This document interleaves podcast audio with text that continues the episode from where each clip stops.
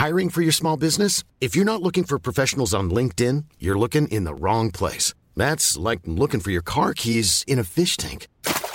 LinkedIn helps you hire professionals you can't find anywhere else, even those who aren't actively searching for a new job but might be open to the perfect role. In a given month, over 70% of LinkedIn users don't even visit other leading job sites. So start looking in the right place. With LinkedIn, you can hire professionals like a professional. Post your free job on linkedin.com slash people today. Burrow is a furniture company known for timeless design and thoughtful construction and free shipping. And that extends to their outdoor collection. Their outdoor furniture is built to withstand the elements, featuring rust-proof stainless steel hardware, weather-ready teak, and quick-dry foam cushions. For Memorial Day, get 15% off your Burrow purchase at burrow.com slash ACAST and up to 25% off outdoor. That's up to 25% off outdoor furniture at burrow.com slash ACAST.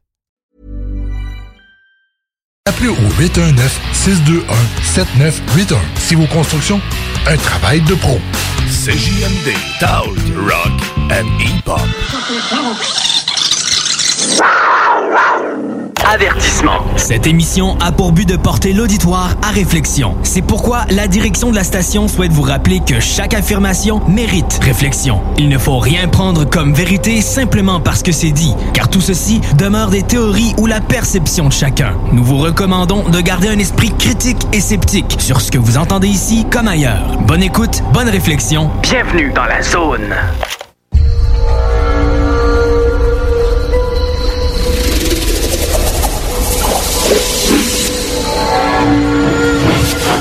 La zone insolite vous ouvre ses portes.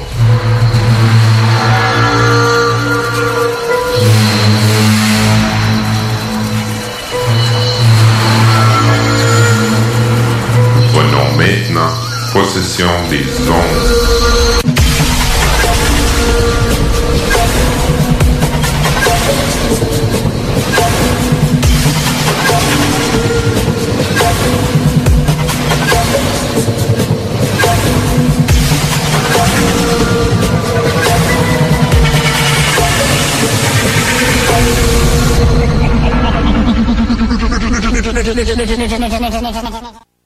Bonjour, mesdames et messieurs. Bienvenue à l'émission de l'Association québécoise d'ufologie au sein de Zone Insolite euh, chez euh, CJMD 96.9 Lévis. Alors, c'est toujours un plaisir de vous euh, revoir, chers auditeurs. Ben, quand je dis revoir, c'est une façon de parler. Hein? Retrouver. oui, de vous retrouver. Alors, je suis avec euh, Yvon Latour, notre euh, responsable de la direction euh, générale de l'ufologie, notre vice-président, et André Desrosiers, notre technicien. Bonjour. Ça va, vous allez bien, les amis? Ben oui, ça va bien. Bon, aujourd'hui- donc aujourd'hui, on a quand même, euh, c'est une émission chargée. Nous allons avoir euh, avec nous, suite à la demande euh, d'auditeurs, là, on a demandé à José Bouillon euh, de revenir nous parler de aujourd'hui de ce- quoi ils, ils- vont de d'enlèvement, Ouais, hein. Euh, les extraterrestres. Euh, le passage de José a été remarqué euh, le mois dernier. Alors, euh, c'est un sujet que nous allons discuter avec lui, il a élaboré un peu plus. Comme de raison, c'était aussi c'est un, sujet qui est très, très, euh, comment dirais-je, euh, ben, discutable, quoi. Controversé en même temps. Controversé, exactement le mot que je cherchais. Merci, Yvon. Euh, donc, euh, la manière que ça va fonctionner, comme d'habitude, je vais parler des cas que nous avons reçus. Euh, on n'a pas reçu beaucoup, je- quasiment à cause de la- du couvre-feu, malheureusement. Et euh, par la suite, je vais vous parler euh, d'un cas en, en archives, là, les archives de l'AQU, qui est quand même assez spécial. Et par la suite, euh, nous allons euh, probablement essayer dans la deuxième portion là de faire euh, on va avoir l'entrevue avec ah non les affaires de l'AQU les gars on va faire les affaires Oui. de l'AQU on va euh, c'est une nouveau petite rubrique euh, une petite rubrique qu'on va ra- rajouter lors de nos, nos émissions là, mensuelles puis euh, donc après ça on va ça va être José qui va nous parler on va discuter avec José de- des enlèvements et par après ça, vers la fin, euh, c'est sûr, je vais, on va vous revenir avec UFO Mondo et d'autres discussions. Alors, euh, sans tarder, chers amis, nous allons débuter par l'énumération des rapports que nous avons reçus à partir de la dernière émission. Alors, nous avons reçu le 12 mars euh, 2021, comme de raison, un rapport d'observation qui s'intitule Un triangle blanc jaune à Sainte-Thérèse. Alors, euh, c'est un, un rapport que nous avons, attendez une seconde, euh, c'est un monsieur, non, c'est une madame, c'est une madame qui euh, entretient ménagère, euh, qui, des, des diplômes d'études secondaires. Je m'excuse que c'est écrit tellement petit, là. C'est que même avec des lunettes, là, faut que je sois bien attentif. Alors, ça s'est passé le 4 février 2021 à minuit minuit et une minute, euh, vraiment. Là. Le ciel était dégagé. La lune, il n'y avait pas de lune. Là, c'était un objet volant euh, et la lumière qui pointait vers le haut, derrière un immeuble. Il y avait, il y avait également plusieurs lumières. Alors, je vois, il n'y a pas grand euh, description comme telle. Ce cas-là est présentement en enquête. Alors, je, avant d'aller plus loin, c'est André Desrosiers qui, je vais vous parler tantôt dans les affaires de l'AQ. André qui est notre un nouveau euh, directeur euh, régional. Qu'est-ce que vous voulez quand André, qui est notre technicien, il, nous regarde travailler, il, meurt d'envie de, de, faire la même chose devant le merveilleux beau travail de Yvon et compagnie. et voilà. Alors, il rejoint l'équipe, c'est super, on est bien content. Euh, donc, euh, je pense, André, le mois prochain, tu vas pouvoir... oui, j'ai déjà, j'ai déjà commencé à travailler sur le cas. OK. Et euh, Donc, je, vais revenir là-dessus. OK. Donc, c'est un petit résumé, là, excusez le bruit. Là. Euh, souvent, la, sa caméra, elle cap, euh, capte pas l'objet ou à plusieurs reprises, mon ciel s'éteint complètement. Euh, ça prend une heure pour le rallumer. Mon système de surveillance maison m'indique une chute d'énergie à chaque fois un objet volant passait près de mon domicile. Alors, c'est assez étrange, puis je pense, comme tu dis, euh, André, les premiers contacts ont fait en sorte que ça pourrait être euh, c'est intéressant. Oui. OK. Oui, c'est, c'est très intéressant, sauf que sa description sur le site, c'est pas tout à fait ça. OK. Ben, bien, on en a connaître la suite. Bon, le deuxième euh, cas est rentré le 21 mars. c'est une dame aussi, qui ça vient de Victoriaville. Alors, elle est enseignante et le titre, c'est Les ronds de lumière rouge et par la suite verte, un objet stationnaire, loin dans le ciel, mais de lumière tellement visible, donc à Victoriaville. Euh, donc, ça s'est passé dans sa cour arrière. Le, le 20, ça a duré 21 minutes. Euh, le ciel était dégagé. La lune était visible. Alors, euh, la couleur de l'objet, lumière, ce sont des lumières rouges. Par la suite, elles sont devenues vertes. L'objet était stationnaire, loin dans le ciel, mais les lumières étaient très visibles. Donc, le diamètre d'objet, là, euh, c'est à peu près gros comme une étoile, mais ça ressemble aux lumières plus d'un avion dans le ciel, mais tout en demeurant stationnaire. Donc, je vais vous lire un peu le, tout détaillé. Encore une fois, c'est très court, mais c'est euh, c'est vraiment présentement en, en enquête. Alors, on n'a pas beaucoup d'informations, je pense, qu'ils vont sur ce cas-là encore. Là. Non, pas encore. OK. Donc, il y a une lumière rouge ensuite vert stationnaire dans le ciel qui attire mon attention. Euh, ça reste stationnaire environ 40 secondes. Ensuite, ça bouge sur de courtes distances dans plusieurs sens. Il disparaît par la suite à la vitesse plus rapide qu'un jet. Pardon, donc, ça, c'est encore sous enquête. Et le prochain, c'est le 25 mars quand même, c'est très récent. Ça, ça provient de ah ok ok ils vont. C'est ça qu'on parle. Euh, J'aimerais ça quand tu, nous parles de ce cas-là, là, parce que vous pouvez, bien entendu, c'est sûr que parmi des cas très sérieux que nous recevons, d'autres cas sont assez assez spéciaux. Je vais laisser un petit peu Yvon un peu vous rappeler ce fameux cas-là. Là, ben. Iron Man? Iron Man. Ouais, c'est ça. Tony Stark qui s'appelle le gars, OK. Vas-y donc, Joe. Euh, ben lui, il nous a, envoyé deux fois deux observations. Euh, soit une euh, qui date de l'observation le, le 17 du 4 2019 et l'autre du 12 du 3 2019. Bon, ben lui, c'est parce que le moment donné, si on va sur le site de la Q, on voit qu'il nous a fait un beau dessin, là. Oui, j'ai... Avec euh, des un code de chiffres binaires en bois pis tout le Bon, moi j'ai parce qu'il m'envoie les, il y a deux observations, mais c'est pas le même numéro de le même Gmail. C'est deux Gmail différents. J'ai pas de numéro de téléphone. L'un, j'ai une adresse, l'autre, j'ai pas d'adresse. J'essaie d'avoir le, le, Le téléphone, oublie, oublie ça. J'ai envoyé euh, deux, euh, deux, deux, deux, euh, deux emails à ce gars, à ce gars-là. Son- courriel, ouais. Deux, deux courriels. Puis j'ai rien reçu. Bon, OK. Qu'est-ce que je regarde, moi, présentement? Ça, c'est, c'est une joke. C'est-tu quelqu'un qui essaie de nous faire, faire croire des choses comme, euh, comme euh, le, sur le cas qu'on a travaillé entrer à Sherrington? À Sherrington, c'est ouais. ça.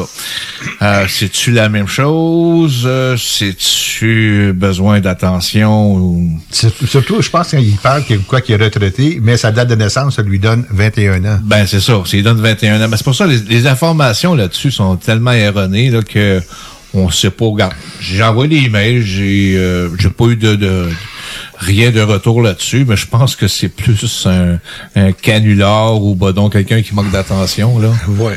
Fait que, on laisse aller, peut-être m'emmener qu'on va avoir des nouvelles par rapport à cette affaire-là, mais pour l'instant, On donne- disons que c'est pas, euh, comment je pourrais dire ça, un dossier qu'on va s'acharner dessus. Non, OK. Ben, je suis bien d'accord avec ça. Comme vous dites, mesdames et messieurs, euh, vous devriez, vous seriez surpris de voir ce qu'on peut recevoir des fois comme message, mais on, toujours avec respect. Là, c'est sûr que c'est un peu, euh, je pense que c'est un, c'est une blague qu'on a essayé de nous faire, de, de, nous faire faire. Ah ouais, c'est sûr. C'est quasiment sûr. Mais il y a quand même des cas qui sont assez spéciaux. Ben, on dit, on dit que c'est une blague. C'est parce que peut-être la personne a des problèmes mentaux aussi. hein. Oui, absolument. Je me souviens, oui. Ouais, c'est, c'est- puis c'est, en tout cas, on a, une bonne fois, on en parlera un petit peu de Ouais, ça, ce côté-là, des, des, des expériences que, qu'on, a, vécues avec des gens un peu spéciaux. Le temps de la COVID, hein, fait faire toutes sortes de choses. Ouais, Eh Ouais, ben ben, oui. oui, Je peux en parler bien avant, bien, bien, bien avant, là, mais euh, dans un cas là, en particulier, là, euh, que je trouvais ça excessivement euh, triste. euh, tu sais, que- quelqu'un qui, qui dit que les entités lui parlent puis veulent le tuer, lui, il croit. Hein? Ben oui. Fait que le fait qu'il croit, ça fait pitié en Jupiter. Oh mon Dieu. Parce qu'il il souffre, ce gars-là. Ben oui. Puis moi, ce, ce, ce, type-là en question, qui demeurait à Chaumédé, j'ai passé à parler des heures de temps. Il m'a envoyé des cassettes de qu'est-ce que lui... C'est un exemple. Il se promenait dans, il se promenait dans son euh, chez lui. C'est beaucoup de blocs appartements à l'endroit où il demeure. Puis le, les gens, lui, il disait les gens, ces balcons, c'est des extraterrestres. Puis ils me disent tout à moi qu'ils veulent, ils vont me tuer, puis ils vont me faire, euh, euh, ils me blesser, ils vont faire n'importe quoi. Je suis plus capable de sortir. Mais nous, on sait que c'est pas vrai. Ah non. c'est sûr. Mais Mais ça- lui, lui, il sait pas que c'est pas vrai. Lui, pour lui, c'est vrai. Ah, c'est, fait que là, j'essayais de, tu peux pas raisonner ça parce que t'es, premièrement, t'es pas, c'est, pas ta job, c'est, t'es pas euh, Ben non. spécialisé pour ça, tu touches Non. pas à ça.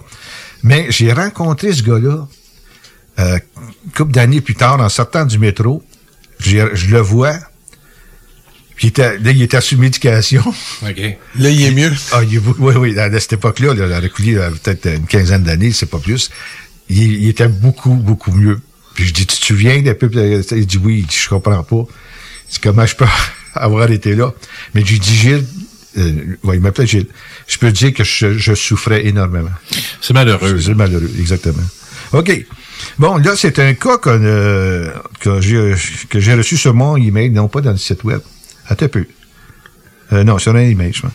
Alors, ça, ça écrit comme. Je vais vous lire qu'est-ce que le texte qu'il m'a écrit. C'est un, c'est un cas qui s'est passé quand même il y a plusieurs, plusieurs années. Mais c'est là qu'il nous, qu'il nous contacte.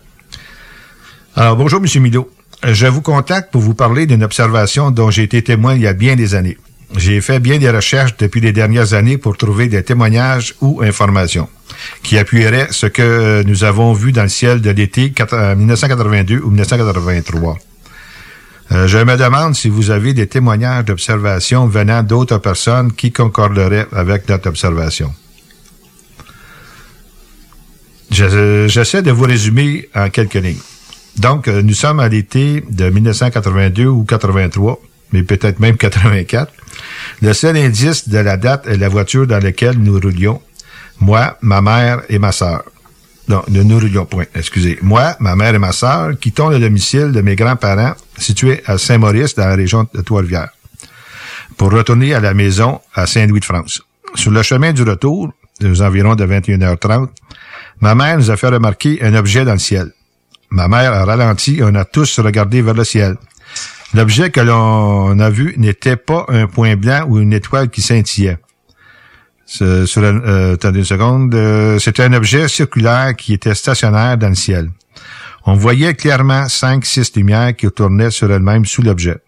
L'objet se trouvait au-dessus d'un terrain de baseball où se déroulait d'ailleurs une partie. Nous avons pu observer l'objet pendant 7-8 secondes et il a ensuite disparu comme aspiré vers le ciel. Ma mère était un peu apeurée, je vous dirais. Nous avons ensuite continué notre route vers la maison. Nous sommes en campagne, alors nous roulions de, nous roulons d'un rang à l'autre. Quelques minutes plus tard, nous avons remarqué une lumière verte au milieu d'un champ au sol, je vous dirais.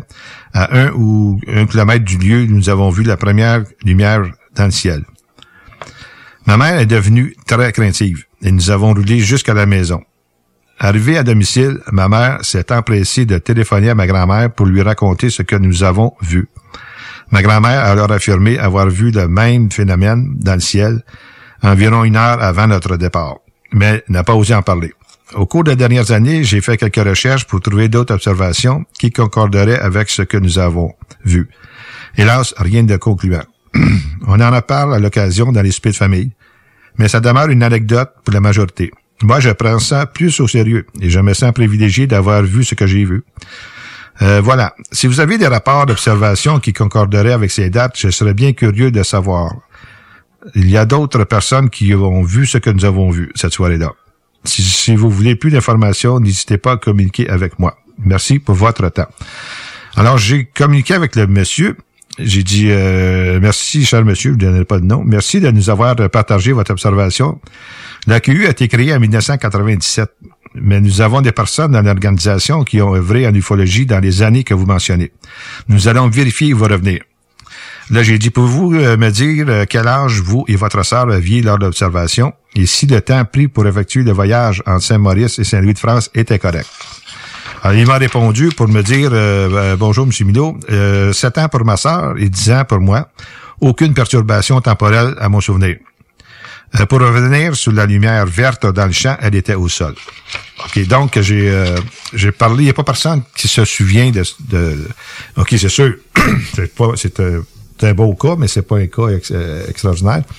Alors, il n'y a pas personne qui se souvient de ça. Puis comme je disais dans le texte, en 80, euh, la QE était en 97. Euh, avant ça, euh, Ricardo puis euh, Jean, ils se souviennent pas de rien de ça, là, ah, de, de cas qu'il y, aurait eu dans ce coin-là.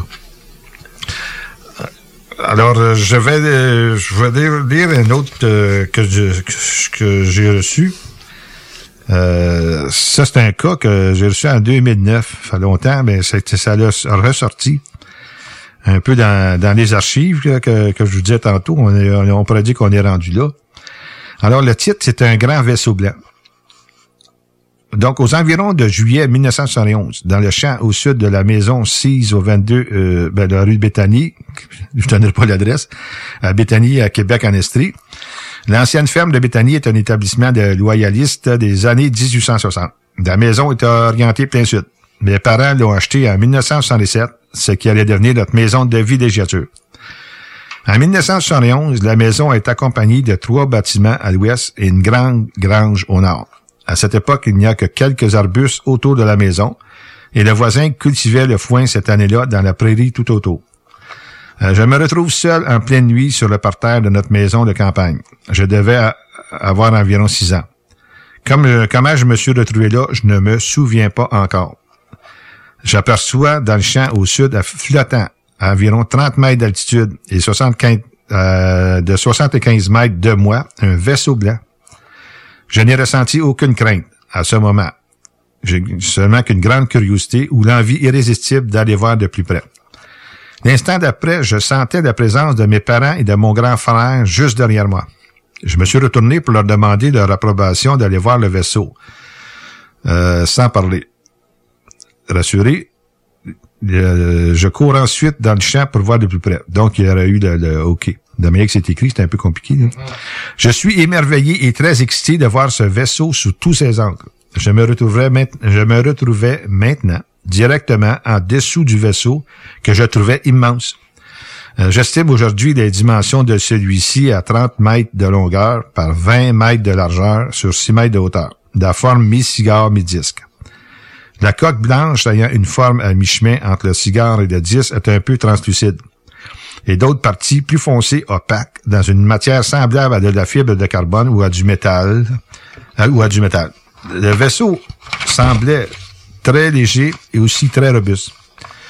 Euh, il semblait être fait d'une seule pièce, même si d'apparence, il y avait au moins trois matériaux et ne possédant pas de réelle structure interne, que le revêtement, il n'y avait aucun joint, rivet, protubérance à l'extérieur du vaisseau. Le vaisseau pivotait tranquillement en tangage et en lacet. Je me souviens que le foin devait être coupé et je me vois tournoyer à courir dans le champ avec de grandes aisances. L'auto, euh, l'observation ou l'étude du vaisseau m'a semblé durer longtemps, sans empressement. J'étais en pleine confiance avec la présence de ma famille sur le parterre. J'ai pu observer trois petits gris à travers l'une des grandes fenêtres du vaisseau, dont deux qui parlaient ensemble, et un troisième qui semblait piloter un peu plus à l'avant, près d'une console noire, mort, comme le tableau de bord apparent d'un avion chasseur F-18. Je me souviens d'avoir été assez près d'eux, d'avoir été assez près d'eux pour voir leur visage neutre, sans expression, avec leurs grands yeux et aucunement effrayants, semblables à des bambins. Mais ils ne m'ont pas semblé étrangers, même s'ils avaient une apparence bizarre. Les petits gris et moi n'avions pas besoin de parler pour se comprendre. Comme avec ma famille précédemment. Ah, OK, donc il aurait eu le hockey d'aller voir le vaisseau d'une façon télépathique. Euh, J'étais là pour m'amuser et le vaisseau m'intéressait davantage. Le nez du vaisseau était très pointu de côté et le reste comme de grandeur infinie de ma première impression.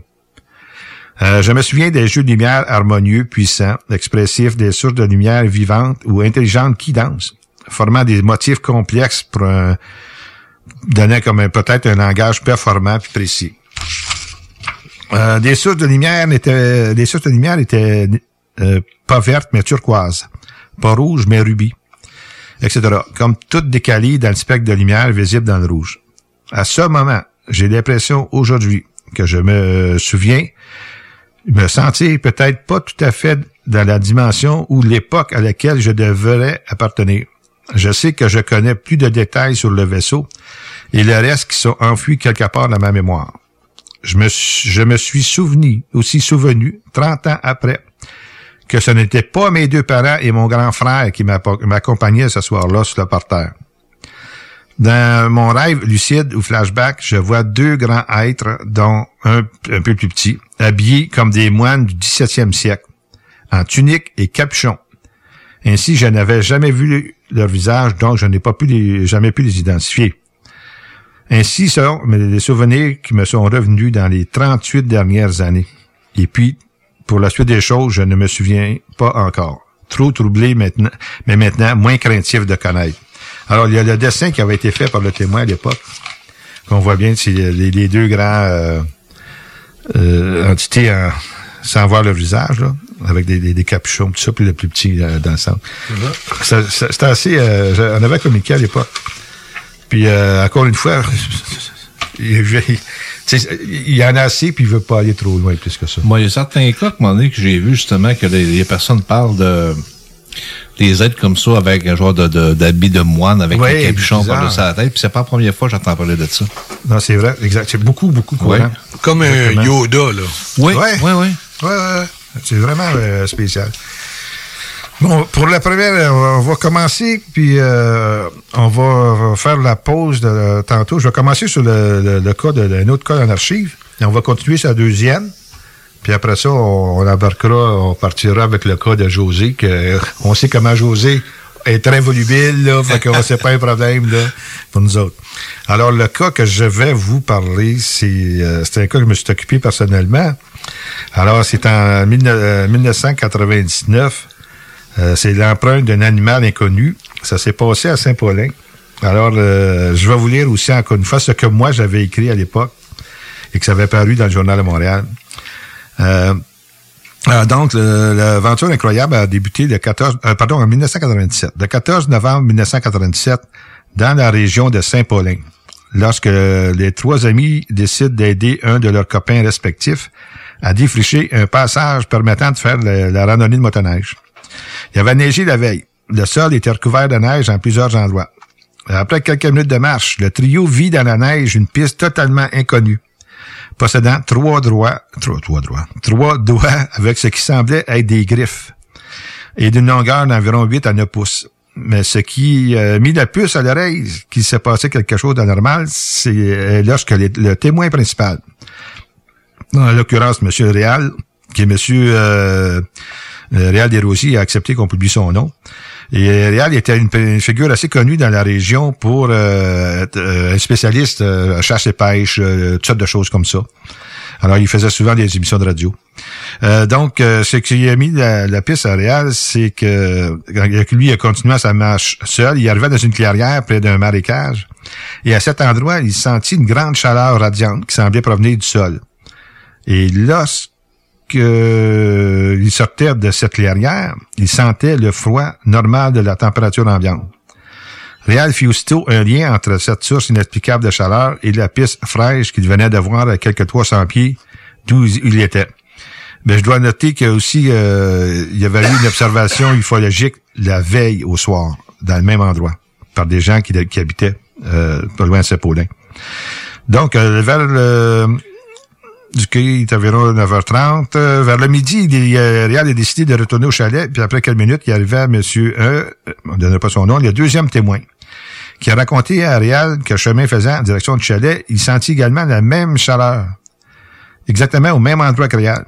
Mais ce n'est que vers les 5 heures, lorsqu'arrivait le troisième témoin, monsieur B, qui a également il a exprimé à haute voix qu'il avait ressenti en passant sur le même chemin que le trio, que le trio avait réalisé parfaitement qu'ils étaient confrontés à un phénomène totalement mystérieux et inexplicable, mais bien réel. Réel ne pouvant enlever de sa tête ces images décida d'y retourner trois jours après, plus tard en prenant bien soin d'amener sa caméra.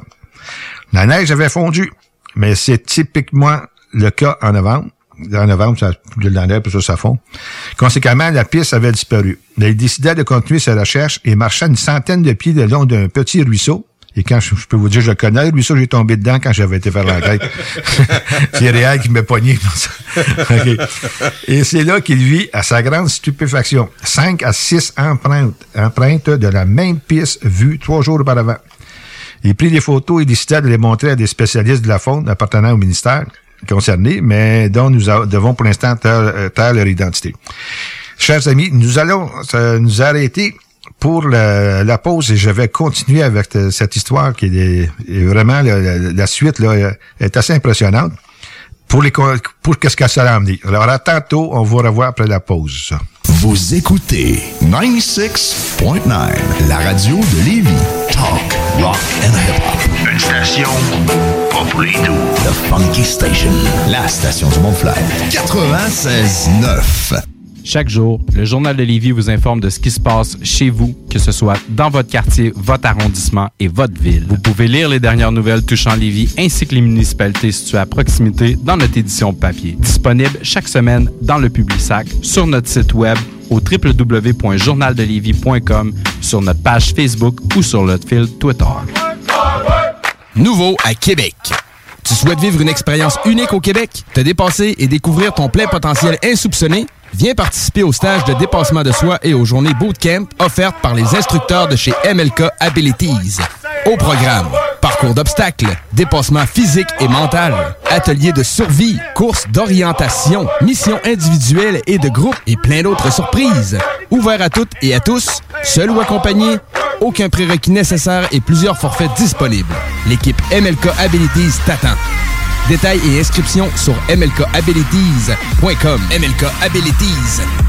La Maison d'herbe de Lévis ouvre ses portes et est un service essentiel. Nous avons tous les produits à base de chanvre que vous cherchez pour bien vivre. Que ce soit pour des soins corporels, des vêtements, de l'alimentaire pour vos animaux ou même pour des plantes exotiques, on l'a à maison. Amateurs de café et de thé premium, nous avons ce qu'il vous faut pour corser votre journée. Tout ce que vous cherchez à base de chanvre, c'est pas compliqué. À la Maison d'herbe de Lévis, on l'a. En plus, tous nos produits sont fabriqués au Québec. 95 route du président Kennedy à Lévis. Passe à maison. Atelier fantastique Atelier à thème fantastique. AFQC.ca. Passionné de jeux de rôle comme Donjons et Dragons? Eh bien, cet été, on a un camp de jour virtuel. Tous seront bienvenus, que vous soyez jeune ou moins jeune, débutant ou pro du fantastique. Atelier fantastique. Cet été, venez vivre la magie avec nous. Trollball, Donjons Dragons et bien plus. Plus d'informations sur le AFQC.ca.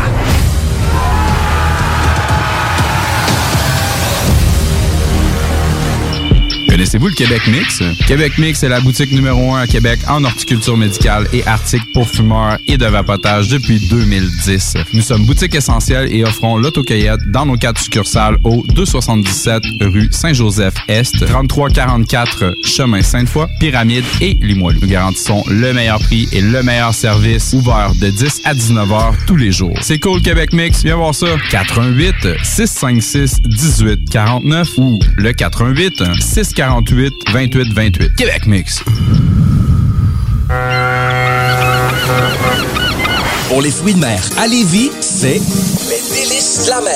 C'est eux les spécialistes pour le crabe frais, puis c'est le temps, là. Achetez pas ça n'importe où. Des plans pour que ça vienne de Chine. Les délices de la mer, c'est juste des fruits de mer. C'est dans le stationnement du parc Zanti, sur l'avenue des Églises, à Charny. 3605 avenue des Églises, plus précisément. Les délices de la mer, c'est pour le crabe ou le crabe. www.délicesdelamer.com On peut le livrer aussi, le crabe. Attention. Des mesures spéciales d'urgence et des fermetures sont en place dans votre secteur ou un secteur à proximité. Afin de limiter la propagation de la COVID-19, il est défendu de quitter son domicile entre 20h et 5h le matin. Les déplacements vers d'autres zones ainsi que les rassemblements d'amis ou de familles dans les résidences et cours privés sont interdits. Visitez québec.ca coronavirus pour connaître les mesures en place pour lutter contre la COVID-19. Respectez toutes les règles tout le temps, sans exception. Un message du gouvernement du Québec. Hey, salut, c'est Guillaume des Technopreneurs. Je sais pas si tu avais l'application de CJMD pour nous écouter, mais euh, ça serait une très bonne idée d'aller la chercher. Tu vas voir, le son est meilleur que sur la radio FM, parce que c'est pas conditionnel aux ondes des airs, tu comprends? Fait que va chercher ça au plus sacrant, l'application de CJMD 96.9. Talk, rock and hip La meilleure des radios. Il y en a pas d'autres, de toute façon, hein? Oh, yeah! 96.9, The Alternative Radio Station. Avertissement. Cette émission a pour but de porter l'auditoire à réflexion. C'est pourquoi la direction de la station souhaite vous rappeler que chaque affirmation mérite réflexion. Il ne faut rien prendre comme vérité simplement parce que c'est dit, car tout ceci demeure des théories ou la perception de chacun. Nous vous recommandons de garder un esprit critique et sceptique sur ce que vous entendez ici comme ailleurs. Bonne écoute, bonne réflexion. Bienvenue dans la zone.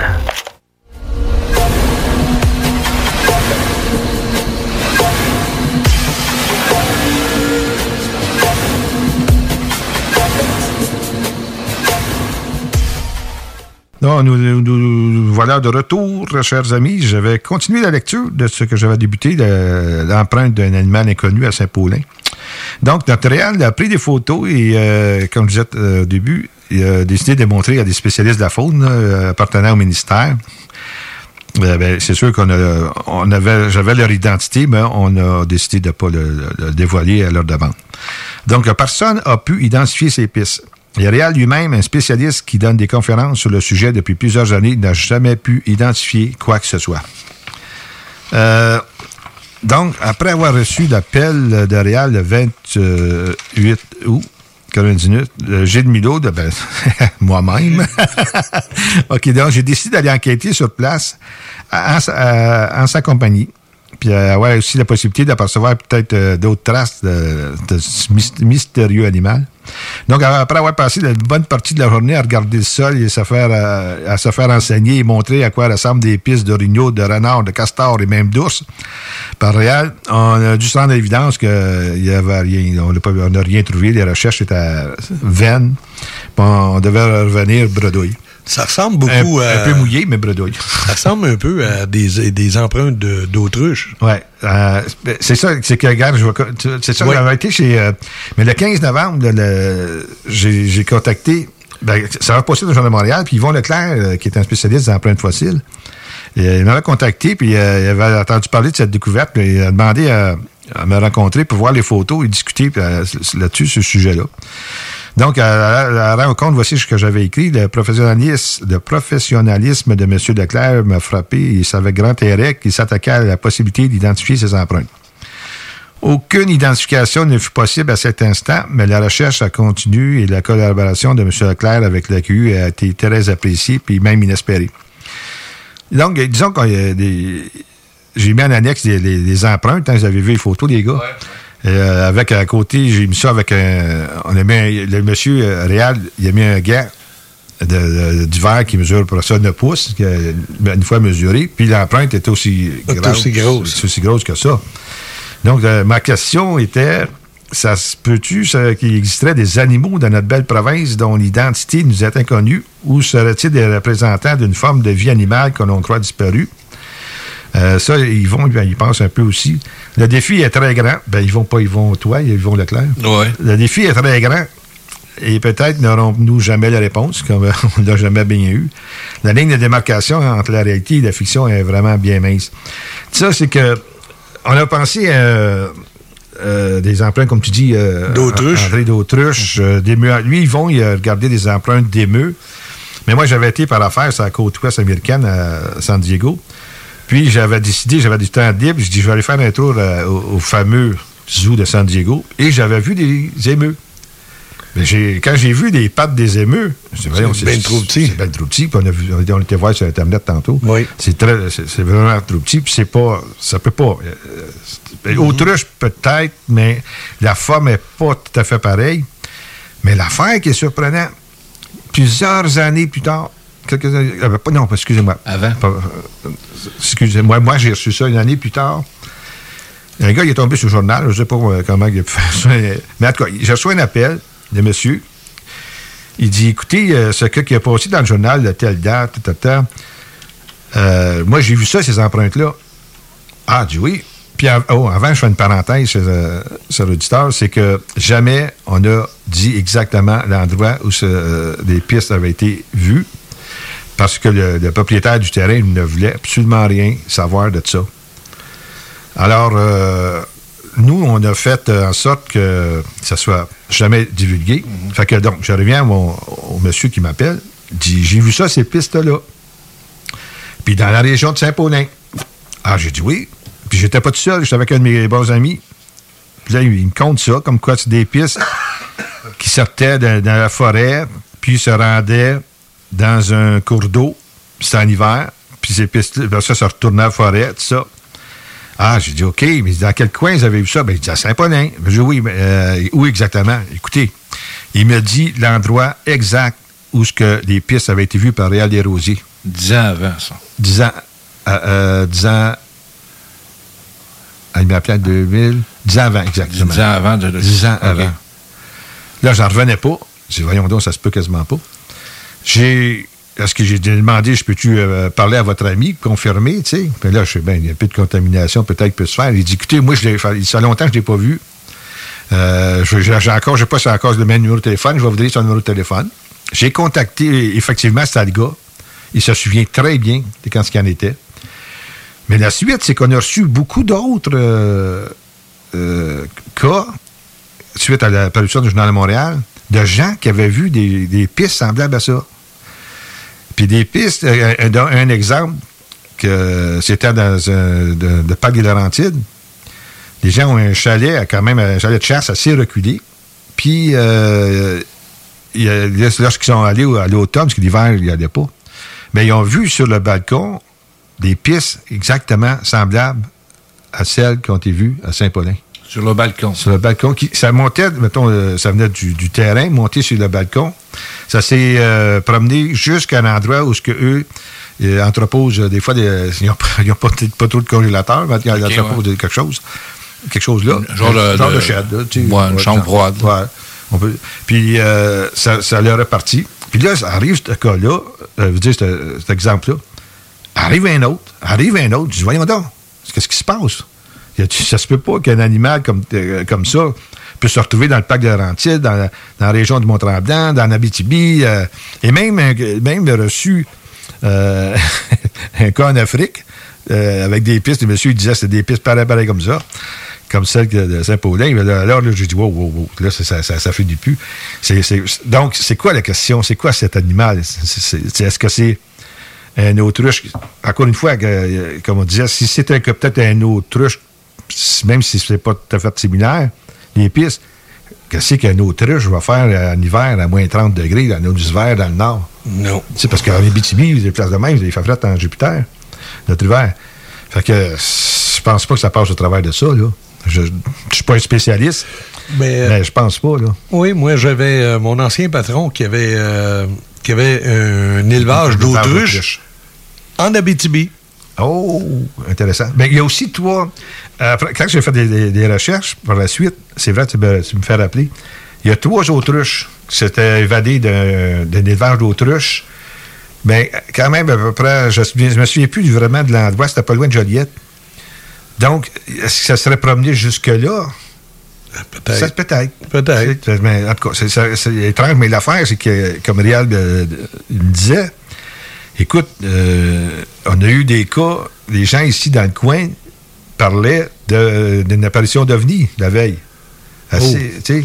Fait que nous, on a fait le lien. Peut-être que l'OVNI aurait, là, je dis ça à toute réserve, là, mesdames, mesdames et messieurs, l'OVNI aurait atterri à l'endroit ce qui était la- la- le flanc très, très grande chaleur. Oui, sais, on ne sait pas, là, qu'est-ce qui serait arrivé. Moi, j'avais pensé que la roche, l'endroit que vous avez vu des photos, que je vous ai montré, euh, tu sais, le soleil peut frapper. Frapper là-dessus, Ben puis- non, mais il y a eu de la neige la veille, donc ça peut pas être ça. Il n'y a pas eu de soleil. C'était couvert, nuageux. Donc, euh, mesdames et messieurs, c'est ça qui termine nos, euh, nos- les cas dans le- notre archive. Nous allons passer. euh, oh oui, Yvon, il y a quelque chose d'important que, que tu as à nous parler euh, sur un rapport d'observation que tu as enquêté euh, suite à l'émission qu'on, avait faite Ouais, auparavant, le mois passé. Le mois passé, c'est ça? Oui, ok, vas-y, Yvon. C'est euh, le, le rapport d'observation, c'est la Q euh, 221-0204. Euh, la personne, c'est un, monsieur. Il prend des photos dans. Ça, ça s'est passé euh, au Médil. Il prend des photos du, du lac, puis là, maintenant, on voit sur les photos qu'il y a des sphères lumineuses. J'ai vérifié les photos. Une chance qu'on a des photos comme avant et après. Avant, il prend les photos, puis on voit qu'il y a un chalet. Puis après, il prend les photos, puis on voit qu'à côté du chalet, il y a deux, grosses sphères blanches proches du sol.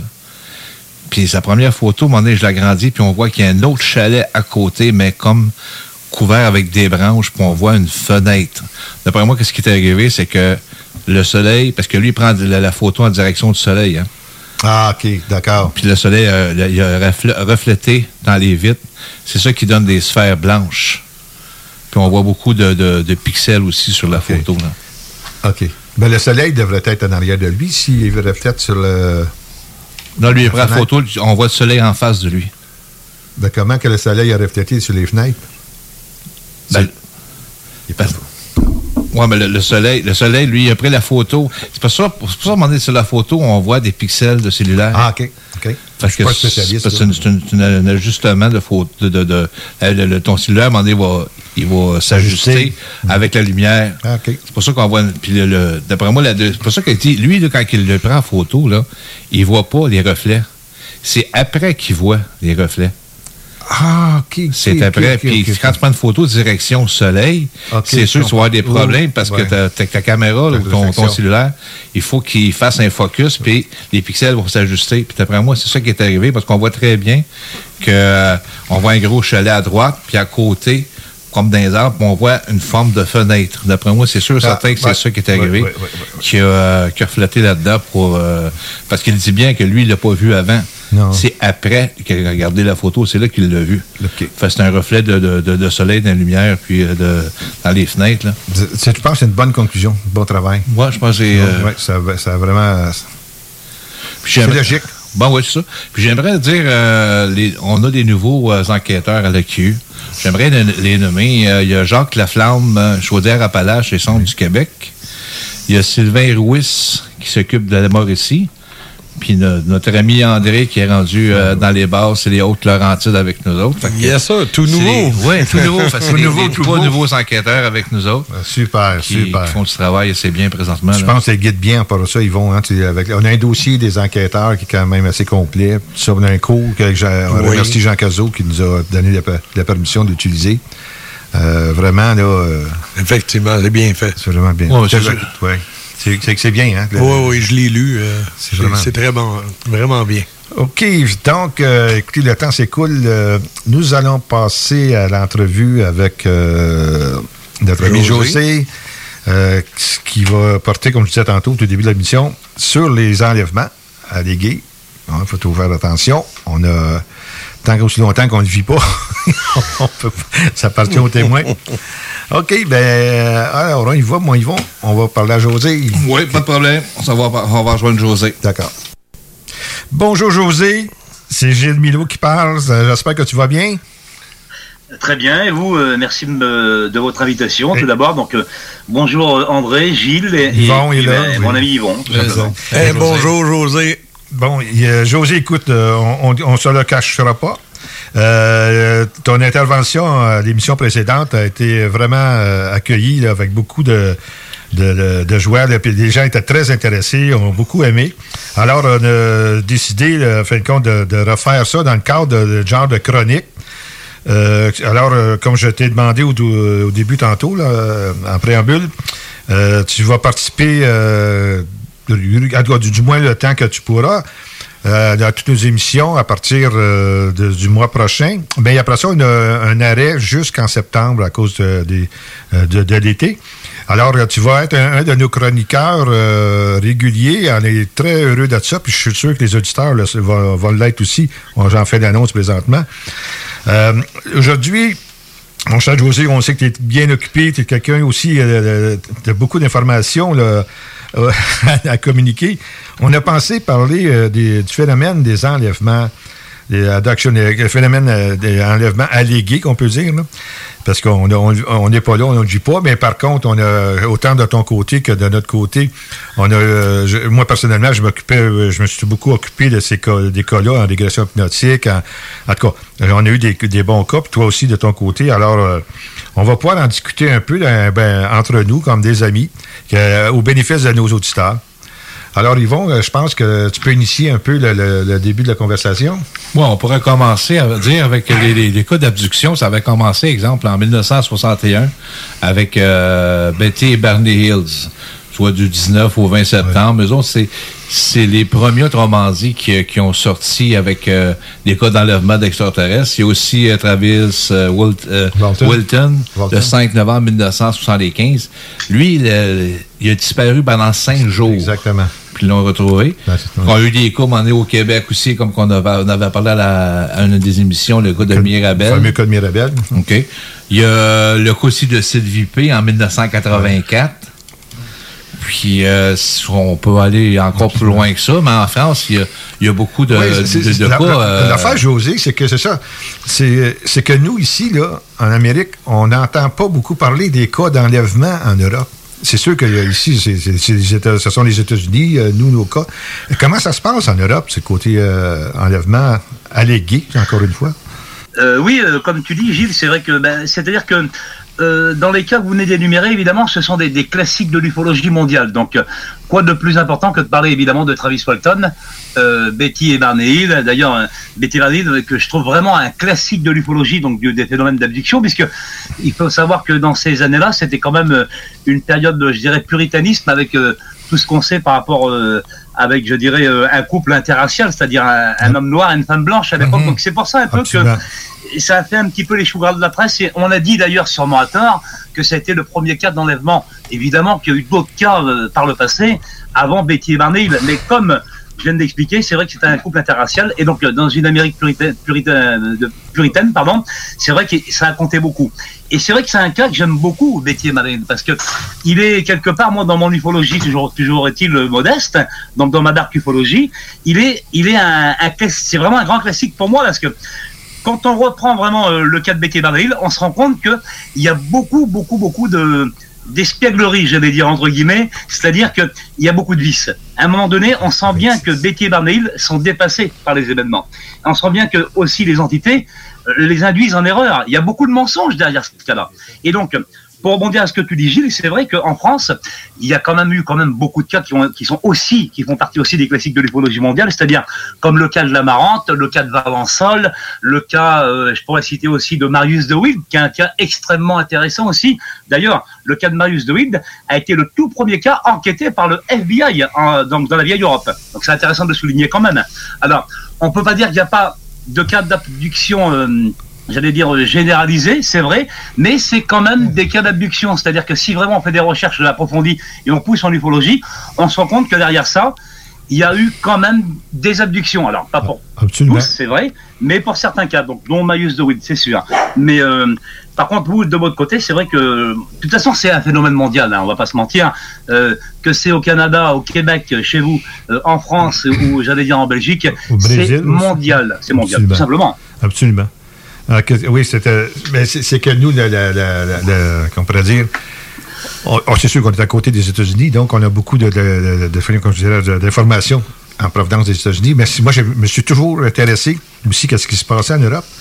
Et euh, des, bons cas en Europe d'enlèvement. en tout cas, celui que à l'émission précédente, le, mois dernier, c'était vraiment, vraiment excellent. Puis surtout, ce que j'ai aimé, parce que je suis en train de lire un livre euh, de Félix Imbrugio qui euh, s'appelle Contact ultra-terrestre, pardon, dans lequel il fait allusion beaucoup aux des gens qui, qui auraient été contactés, qui auraient été enlevés et qui par la suite ont, ont eu des, des, des, des, des actions paranormales, du poltergeist, toutes sortes de choses. Euh, c'est vraiment, vraiment bien. Surtout, ça va débuter euh, lors de la grande... Euh, euh le Hudson Valley, là, les, les, les, fameux triangles noirs à partir de 1982 jusqu'à à peu près 90, là, il, y en a, eu beaucoup. Mais ça m'a beaucoup, beaucoup appelé à regarder le côté, comme tu viens de mentionner, c'est un peu un genre de dark euh, ufologie. La dark ufologie. Ouais. Puis j'ai trouvé ton intervention très intéressante le mois, le mois dernier. Puis euh, je me suis dit peut-être que. Parce qu'aux États-Unis, il y a Philippe euh, Brogio qui en parle. Mais en Europe, j'essayais de voir s'il y avait des phénomènes semblables. Puis là, tu es arrivé avec ça, ces histoires-là. C'est vraiment intéressant. Puis donc, ça m'a porté à essayer d'en apprendre plus sur euh, les, phénomènes euh, allégués d'enlèvement en Europe. Ou bien, un peu partout euh, ailleurs que, que les tabarouettes des États-Unis. Ben oui. C'est ça, c'est très intéressant. Bah, ce qui est intéressant, j'allais dire modestement, et je te remercie Gilles, André et Yvon de m'habiter pour en parler justement, parce que il faut quand même dire, et c'est vrai, je l'avais déjà dit d'ailleurs dans une des deux émissions qu'on avait fait ensemble, c'est-à-dire que la dark ufologie c'est quelque chose d'assez spécial, pour dire la vérité. C'est-à-dire que c'est quand même le pendant, je dirais, de l'ufologie négative. Bon, alors c'est pas quelque chose que j'ai cherché ou que j'ai voulu, j'allais dire, pardon, prendre la plupart des ufologues à contre-pied, bien au contraire. C'est pour moi, et après à tort a raison, c'est pour moi le la passerelle entre le paranormal et l'ufologie, pour moi. C'est vraiment. Parce que quand on regarde vraiment de près, on se rend compte qu'il y a beaucoup de cas, et même par chez vous au Québec que je connais, que je connais aussi, hein. c'est-à-dire qu'il y, a des, il y a des cas quand même où on se rend compte que d'à partir d'un témoin qui, qui, va seulement observer un ovni, par exemple, seulement, on parle pas d'abduction pour l'instant, il va observer un ovni, et bien derrière ça, quand on a la chance de pouvoir étudier justement avec le témoin ou les témoins, on se rend compte que derrière ça, il va subir des manifestations de poltergeist et compagnie. Donc on se dit quand même que là, moi je me suis dit, il est possible quand même qu'il y ait une cause à effet. Et la cause à effet, à un moment donné, elle, elle est là, elle est là, on ne peut pas le dénigrer. Alors, je le dis, est-ce que parce que je suis pas en train de dénigrer justement les phénomènes fantomatiques, euh, les phénomènes d'âme errante ou euh, de possession. Je veux dire, ça n'a rien à voir quelque part, puisque ça c'est quelque chose qu'on met de côté. Mais je dis bien que ces entités s'en servent à un moment donné. C'est là où ça devient intéressant. C'est-à-dire qu'à un moment donné, pour euh, justement se cacher qui sont des entités extraterrestres entre guillemets, on est d'accord, hein c'est-à-dire entités, eh bien à ce moment-là, ils vont faire croire à un moment donné que c'est une personne décédée, un, bien-aimé de chez vous, comme moi ça m'arrivait avec ma mère la dernière fois que je l'expliquais, ou, ou, autre chose. Et donc on va croire que c'est un fantôme. Mais non, parce que ça part, ça part tout d'abord d'un phénomène ufologique, et c'est un phénomène ufologique. J'insiste pour le dire à un moment donné, Gilles. Absolument. OK. Puis là, justement, je, je sais que euh, Nick Rutherford avait écrit un bon article euh, au sujet de ce, un peu de. on va dire, on va l'appeler de même, l'ufologie. Puis euh, de plus en plus de personnes, je pense, deviennent sensibles à ce phénomène-là, cette partie de ce phénomène-là. Dans, dans, les enlèvements. Puis, écoute, en tout cas, c'est quelque chose de vraiment très intéressant. Là. Ben, Gilles, on peut faire, il y a deux, on peut faire deux, deux parallèles simples que j'ai fait moi dans mes travaux. C'est-à-dire que là, on parle d'abduction. Il y a déjà le, le premier, la première chose qu'il faut prendre en considération pour faire ce parallèle. La première, c'est-à-dire qu'on sait très bien que dans un phénomène d'abduction, on sait très bien que euh, bien souvent c'est déclenché la nuit. On est d'accord. C'est ce qu'on appelle d'ailleurs le fameux sommeil paradoxal et des choses comme ça. Mais entre 3 h 3 15 Pardon, oui. alentours de 3 heures, hein, c'est surprenant. Toujours exactement, tu as tout compris, Gilles. Et c'est là où je me suis dit, c'est vraiment important, parce que le fameux chiffre de 3 heures du matin, eh bien, il est aussi, il est aussi en répercussion en démonologie, point barre. Donc, qu'est-ce qui, la plupart des gens qui sont possédés sont possédés à 3 heures du matin. Exact. Vous voyez, la plupart des gens qui sont abductés sont abductés à 3 heures du matin. Donc là, je me suis dit, quand même, il y a un moment donné, quand on met tout ça, parce que je pourrais vous en citer encore beaucoup d'autres hein, que j'ai trouvé, parce que ceux-là, ceux-là sont connus pour la, la, la plupart. hein, Tu viens de le dire, Gilles. Mais il y en a d'autres qui sont beaucoup moins connus. Et, et- et c'est vrai qu'ils sont, ils sont aussi intéressants. Et c'est encore un parallèle à un moment donné, quand ça match comme ça. Je veux dire, c'est plus du hasard. hein. Pardon, les gars. Non, non, c'est- c'est c'est trop fréquent. C'est euh, justement l'article en question que je lisais, là, c'est vraiment le gars, ah, pas l'ar- l'article, excuse-moi, le livre de, que je lis, le, le Philippe Imbroglio, ouais, il est vraiment, euh, il met beaucoup d'emphase sur ce- le fait qu'à partir de 3 heures du matin, c'est là que ça se passe. 3h15, 3h. C'est vraiment, écoute, c'est- c'est- je parle à André, c'est vraiment frappant. C'est euh, weird, parce qu'à chaque fois que je me lève dans la nuit à 3 heures du matin, je, je me ferme les yeux, je veux pas rien voir.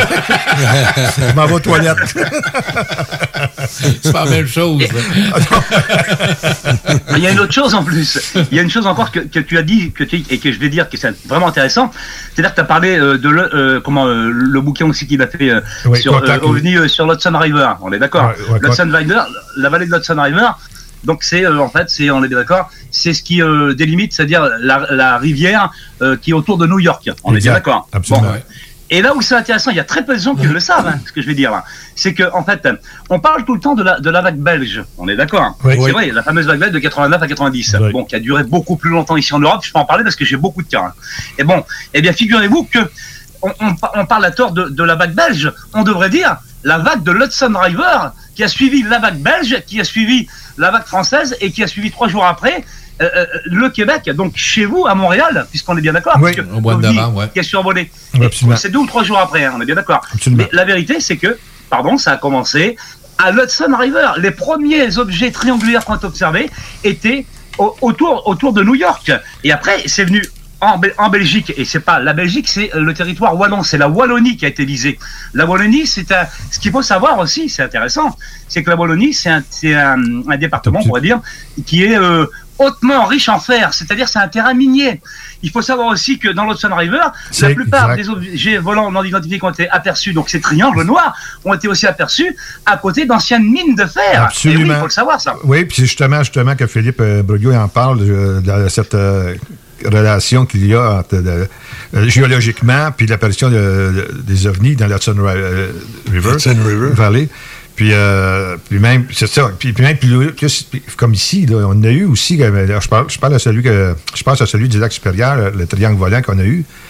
Ben, on sait que le Mont Tremblant, qui est à côté, le Mont Tremblant porte son nom justement à cause que il, il tremble. Les Indiens l'appelaient comme ça. Mais il y a- il y, a quelque chose euh, en dessous, je sais pas, une faille ou du- je sais pas quoi, qui fait en sorte que ça, ça peut attirer Ben, ça ces choses-là, tu sais. Non, non, c'est- vraiment très, très intéressant. Ben, pour en, en revenir à, à nos enlèvements, nos cas d'enlèvement, euh, je sais pas comment. Ah, un peu, je pense qu'André nous fait signe. On doit s'arrêter pour une pause, euh, José. Dans 20 secondes. En 20 secondes. Alors, écoute, euh, on va reprendre tout de suite après la pause, si tu le permets. Fait que, euh, de en ligne, on te revient tout de suite. CJMD. Pour vos besoins mécaniques, vous cherchez évidemment la plus haute qualité pour les pièces et le travail, en même temps que des prix décents. Avec Garage Les Pièces CRS, c'est toujours mieux que décent. C'est les meilleurs prix et leur expertise sera précise, leur travail scrupuleux. C'est ça que vous cherchez pour la mécanique depuis si longtemps. Garage Les Pièces CRS. Les pièces CRS. Découvrez-les, adoptez-les. Comme des centaines qui l'ont déjà fait, et vous le recommanderez aussi. Garage Les Pièces CRS, 527 rue Maurice-Bois, Québec, 681 4476. 681-4476. Au dépanneur Lisette, on prend soin de la bière et des gens qui vont la chercher. Oui, parce qu'on est toujours en train d'innover. Ça, c'est prendre soin de la clientèle. D'ailleurs, Jules, qu'est-ce que vous avez fait récemment là, pour nous aider? On a mis des passés de couleurs sur toutes les bières pour vous simplifier la vie. Pour du monde euh, comme vous, là, les gars. Hey, ça, c'est cool, des nouvelles pastilles pour nous aider dans nos recherches. Un nouveau frigo pour plus de choix de bière. Pas le choix d'aller faire un tour. 354 Avenue des Ruisseaux, à Pintendre. Dépanneur Lisette. Bien en passant, là, y a pas juste de la bière. Envie d'un nouveau défi? Vous êtes dynamique et motivé? Aviron Québec est à la recherche d'un enseignant ou d'une enseignante en plomberie chauffage pour un poste temps plein ou temps partiel. Vous détenez un diplôme d'études professionnelles en plomberie chauffage ou vous êtes un plombier à la retraite? Faites-nous parvenir votre CV au contact avironquebec.com. Au plaisir de vous accueillir dans notre équipe.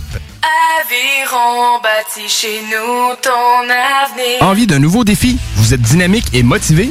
Aviron Québec est à la recherche d'un enseignant ou d'une enseignante en plomberie chauffage pour un poste temps plein ou temps partiel.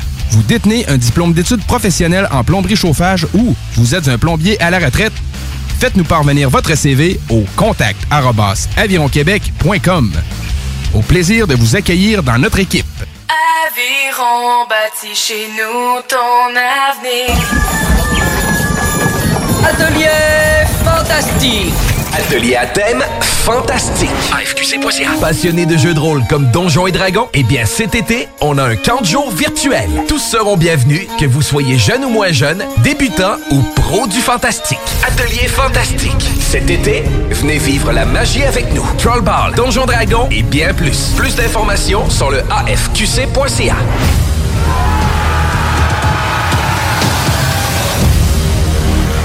Attention, des mesures spéciales d'urgence et des fermetures sont en place dans votre secteur ou un secteur à proximité. Afin de limiter la propagation de la COVID-19, il est défendu de quitter son domicile entre 20h et 5h le matin. Les déplacements vers d'autres zones ainsi que les rassemblements d'amis ou de familles dans les résidences et cours privés sont interdits. Visitez québec.ca coronavirus pour connaître les mesures en place pour lutter contre la COVID-19. Respectez toutes les règles tout le temps, sans exception. Un message du gouvernement du Québec. Fromagerie Victoria. Fromage en grains. Frites A1. Poutine parfaite. Les meilleurs déjeuners en ville. La crème glacée. Menu midi pour les pressés qui veulent pas sacrifier la qualité. Fromagerie Victoria. 164 Président Kennedy. Hum, hum, hum.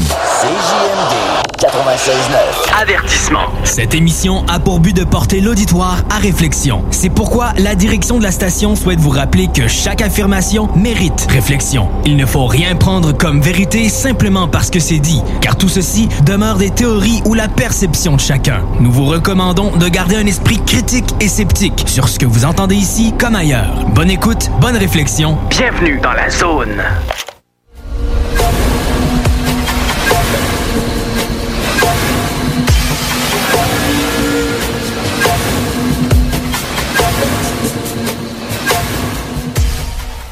Nous voici de retour, chers auditeurs, avec euh, José Bouillon, André et Yvon. Euh, on avait parlé un petit peu euh, lors, de, la pause entre nous. Je pense que José, tu un bon cas, comme quoi ça a mal tourné, un cas d'enlèvement. Alors j'en ai plusieurs, Gilles, mais c'est vrai que celui-ci est, on va dire, à tout frais. Ça fait peut-être trois et demi, quatre mois où, où j'ai la chance d'é- d'étudier ça en ce moment. Et c'est vrai que bah, je peux en parler. Et là, on est vraiment dans un cas d'abduction typique, mais on- vous allez voir la chute, c'est-à-dire qu'on est dans un cas d'abduction, mais la fin est plutôt euh, mortelle, hein, sans faire de mauvais jeu de mots. C'est-à-dire que là, on est vraiment encore dans de la dark ufologie, quoi. Et, et le plus fou, j'allais dire le plus, et Yvon me connaît assez pour, euh, on, on en discute, on discute assez régulièrement, je crois Yvon, hein, c'est vrai, en off. On parle Et, euh, beaucoup, oui. et- Ouais. Et c'est vrai que j'ai quand même beaucoup de cas négatifs qui, arrivent à moi. Alors, vous voyez, je les choisis pas, mais bon, ils sont là, donc euh, je vais vous les énumérer. Et c'est vrai que ça fait à peu près quatre mois qu'une femme euh, est venue à mon, contact, donc une française, en me disant, euh, bon voilà, José, il, il nous est arrivé un drame, un drame dans notre famille, et on voudrait t'en parler parce que bon, on sait que tu travailles un peu là- là-dessus, et à, à qui me tourner, qui va me croire, et bon voilà. Et c'est vrai que bon, j'avais déjà senti une détresse hein, du côté de cette femme-là, puisque elle était arrivée vraiment, euh, vraiment, vraiment dans une tristesse profonde. hein. Et donc, euh, elle m'explique son cas. Donc, euh, je vais évidemment euh, tirer le, le- le nom euh, Bah oui, pour préserver l'identité de la famille, évidemment. Bon, Oui. on va l'appeler Mathieu. hein, bon, bref. Et donc Mathieu, donc c'est quelqu'un qui est un sportif de haut niveau, qui, euh, qui habite du côté à, à la montagne et euh, qui a fait partie pendant un moment de l'équipe de France de ski. Bon, Oh. en gros. Hein. Ah, Donc quelqu'un de haut niveau et qui devait aller aux Jeux Olympiques en je sais plus quelle année. Enfin, la maman m'explique tout ça. Bon, d'accord. Et puis euh, donc euh, il fait une soirée chez des amis, donc euh, du côté du Triangle de la Burle. Le Triangle de la Burle, c'est quelque chose de, de réputé en France. D'ailleurs, pour notamment pour beaucoup de crashs d'avions euh, mystérieux. Il faut, quand même le souligner, parce que déjà le lieu est quand même est, assez propice à, ce genre d'événement. Bon, et donc euh, il fait une soirée avec des amis, et en revenant de cette soirée-là, apparemment, apparemment, il voit euh, quatre voitures garées sur la gauche et il voit des, ce qu'il appelle des men in black, des gens en noir avec des grands chapeaux. Il voit 5-6 men in black avec quatre vieilles voitures garées sur la gauche. Et au bout d'un moment, il roule et il se rappelle de plus rien. Mais de plus rien. Il a le flash total. Il a le flash, et là, on en rentre justement dans le dur de l'abduction, pardon. Il se retrouve dans une pièce qu'il peut pas décrire, une espèce de, de pièce blanche où il y a des murs qui éclairent d'une lumière blanche. Euh, Il dit, voilà, bah, c'est bizarre, hein, tu vois.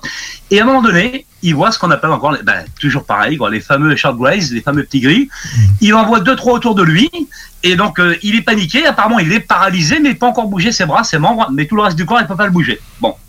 Et euh, à un moment donné, il est paniqué, il a tellement peur de se dire, mais qu'est-ce que je fous là, quoi, qu'à un moment donné, il regarde sur sa droite et il y a une espèce de petite table, on pourrait dire en inox, hein, je veux dire, je raconte des bêtises. Et sur cette petite table, il voit une espèce, un caillou, une espèce de pierre, quelque chose comme ça. Il le prend et le met dans sa poche. Et après ça, il se souvient de plus rien du tout. Voilà. Donc ça, ça se termine. C'est la maman qui m'explique hein, cette histoire-là. Ça se termine. Et donc, ce qu'il faut savoir, c'est que le soir même, il fait un accident. Et c'est là où ça devient plus troublant. C'est-à-dire qu'au moment où il voit les voitures, il ne se rappelle plus de rien, mais il fait un accident puisqu'il se réveille le lendemain matin à l'hôpital, sous perfusion. Vous voyez quand même, c'est, ah oui, c'est quand même un, drôle de cas. hein. Oui. Il se réveille et donc sa maman, euh, au bout d'un moment, il se réveille. Donc elle lui dit, mais euh, comment J'ai dit Mathieu. hein. Elle lui dit Mathieu, mais euh, t'as bu, t'as fumé, qu'est-ce qui s'est passé Elle est loin de s'imaginer ce que je viens de vous dire avant, hein, parce que c'est- il l'a dit par la suite. Bon. Et il lui dit maman, tu me croiras jamais ce qui m'est arrivé. Elle a dit, euh, dis, dis-moi-le, je suis ta maman, Mathieu, quand même, tu te rends compte, euh, t'as failli mourir. Ben écoute, il explique ce que je viens de vous dire. Il dit voilà, euh, ça va arriver comme ça, comme ça. J'ai vu les entités. Après, je me rappelle plus de rien. J'ai volé un caillou. Qui lui dit. Bah dit quand même Mathieu. A dit mais qu'est-ce qui se passe tout ça? Elle le croit pas. Il dit regarde. Lui, il était que sa comment sa chemise de nuit, sa robe de chambre d'hôpital, pardon d'hôpital. Il dit regarde dans la poche de mon pantalon. Il regarde dans la poche. Sa mère regarde. Effectivement, elle voit une espèce de pierre noire, comme une météorite, on pourrait dire. Vous voyez Oh. Elle dit mais ah mais vraiment. Elle dit mais qu'est-ce que c'est que ça? Elle dit je viens de te le dire maman, c'est ça. Elle dit c'est cette pierre-là que j'ai volée. Je pense qu'il m'est arrivé quelque chose avec des extraterrestres qui lui dit. Bon. La mère, bon, bah toujours, moi, elle, elle, elle croit pas. Honnêtement, c'est une femme très terre à terre. Moi, je dis au Ouais. téléphone. Elle me dit, moi, au début, franchement, José, euh, j'avais vraiment du mal avec tout ça, ces histoires de, de petits hommes verts et tout. Euh, voilà, j'avais vraiment du mal. Bon. Et donc, ça se passe. Ça se passe, hein. ça finit comme ça. Et au bout de, donc euh, il, il- sort, on va dire, de l'hôpital, donc tout se passe bien. Alors, il y a quand même, faut que je le dise là, il y a quand même les gendarmes qui viennent pour faire un, un procès verbal, une constatation, parce que quand tu as un accident, tu as les gendarmes qui viennent et puis qui voient justement qu'est-ce qui s'est passé par rapport à l'accident. Ben, c'est là où ça devient trop. Il y a une enquête, là, qui l'enquête. Bien- C'est sûr, ouais, c'est ça. Il y a une Bien en- sûr. Et c'est là où que ça devient troublant, les gars. Franchement, c'est là où ça devient troublant.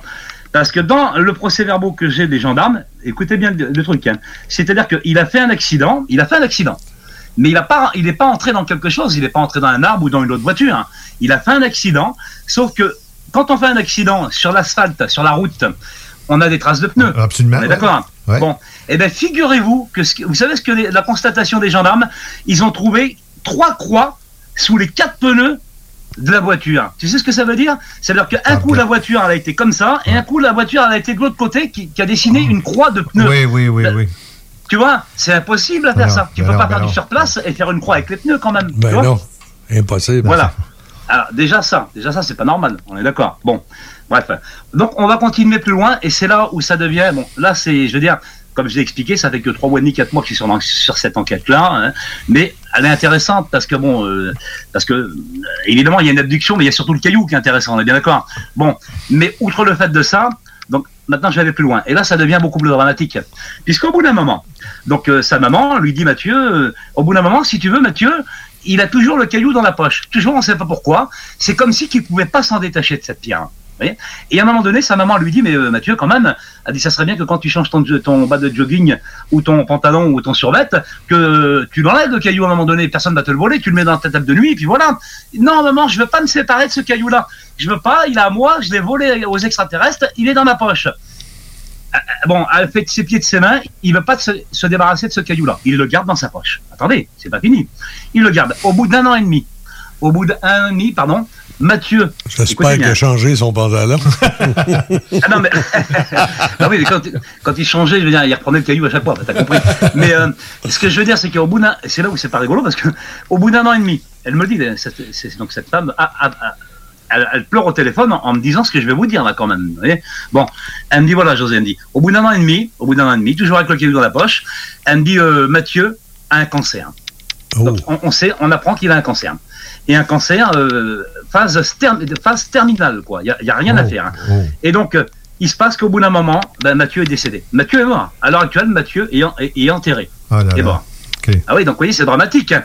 Et attendez, cerise sur le gâteau, c'est là où ça devient mais vraiment troublant. Eh bien, euh, l'oncologue, donc le spécialiste can- cancérigène qui a étudié d'ailleurs ce cas-là, eh bien, si vous voulez, Mathieu a baptisé le tout premier cancer au monde, le- ce qu'ils ont appelé par la suite les médecins, le cancer des petites cellules.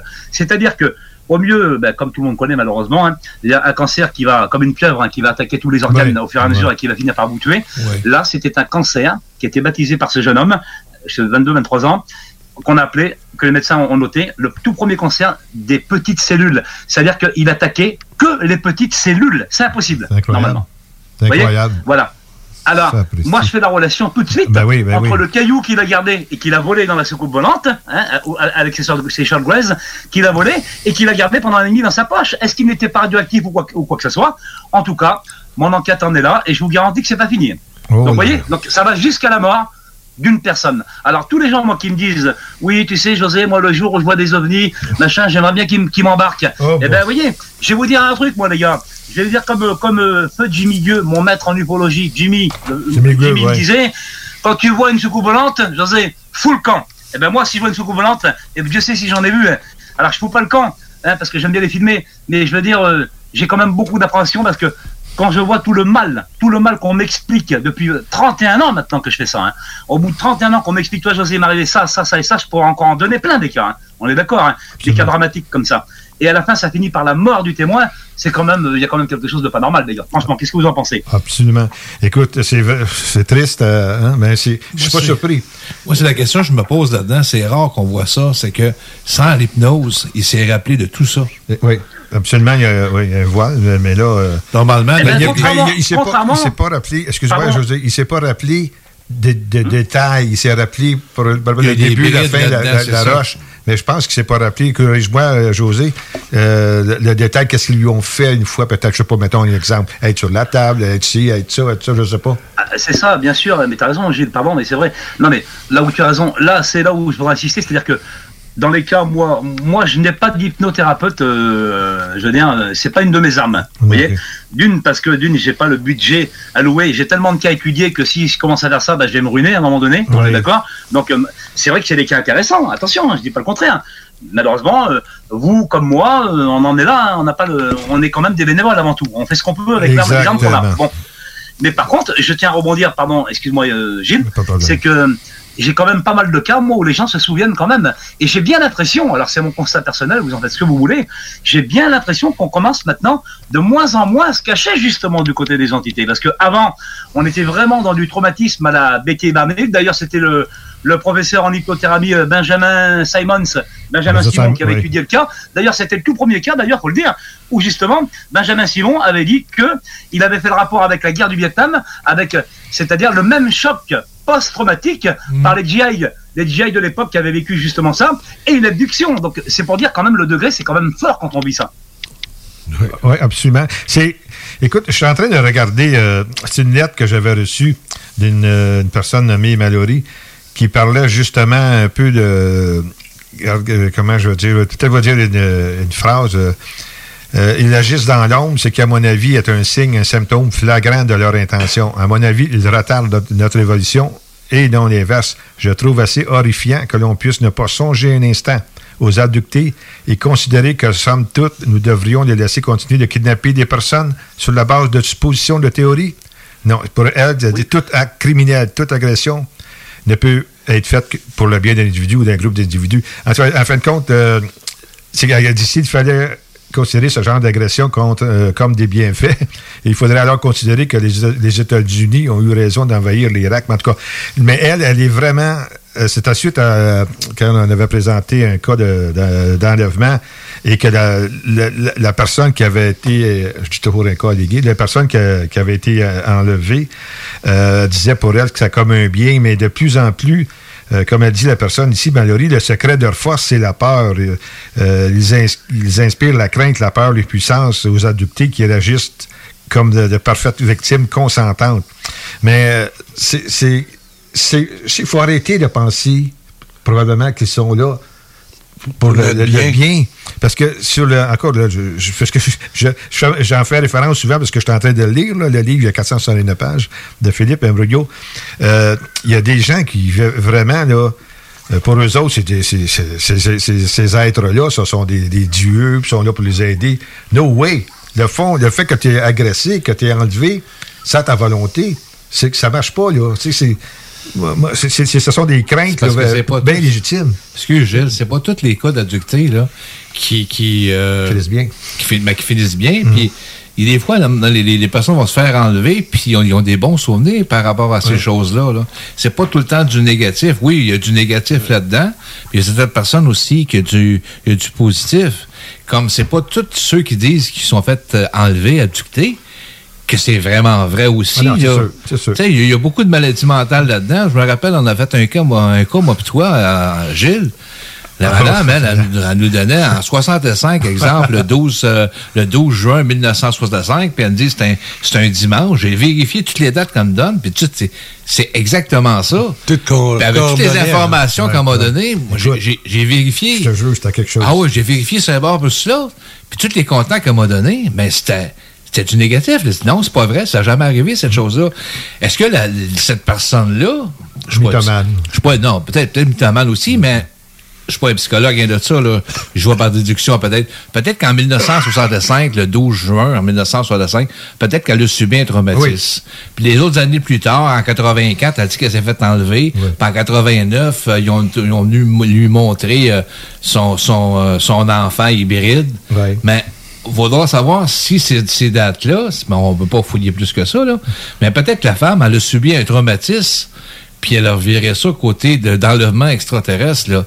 Oui, les, les, les déductions, oui, ça existe, oui, mais c'est pas tout le monde qui, euh, qui disent qu'ils sont fait enlever. De là à dire, oui, de, Qui sont fait enlever, là. De là à dire, oui, exact. Mais pour intervenir, qu'est-ce que tu dis tantôt des, euh, des bons, des méchants, là? Oui. Euh, c'est sûr qu'il y a plusieurs euh, personnes euh, qui ont été enlevées qui disent, comme tu, l'as mentionné, ils vont, comme quoi pour eux autres, été bien, puis il y en a qui sont de, même des maladies ont été guéries, ou ils sont devenus médiums, ou euh, Oui, ces choses-là.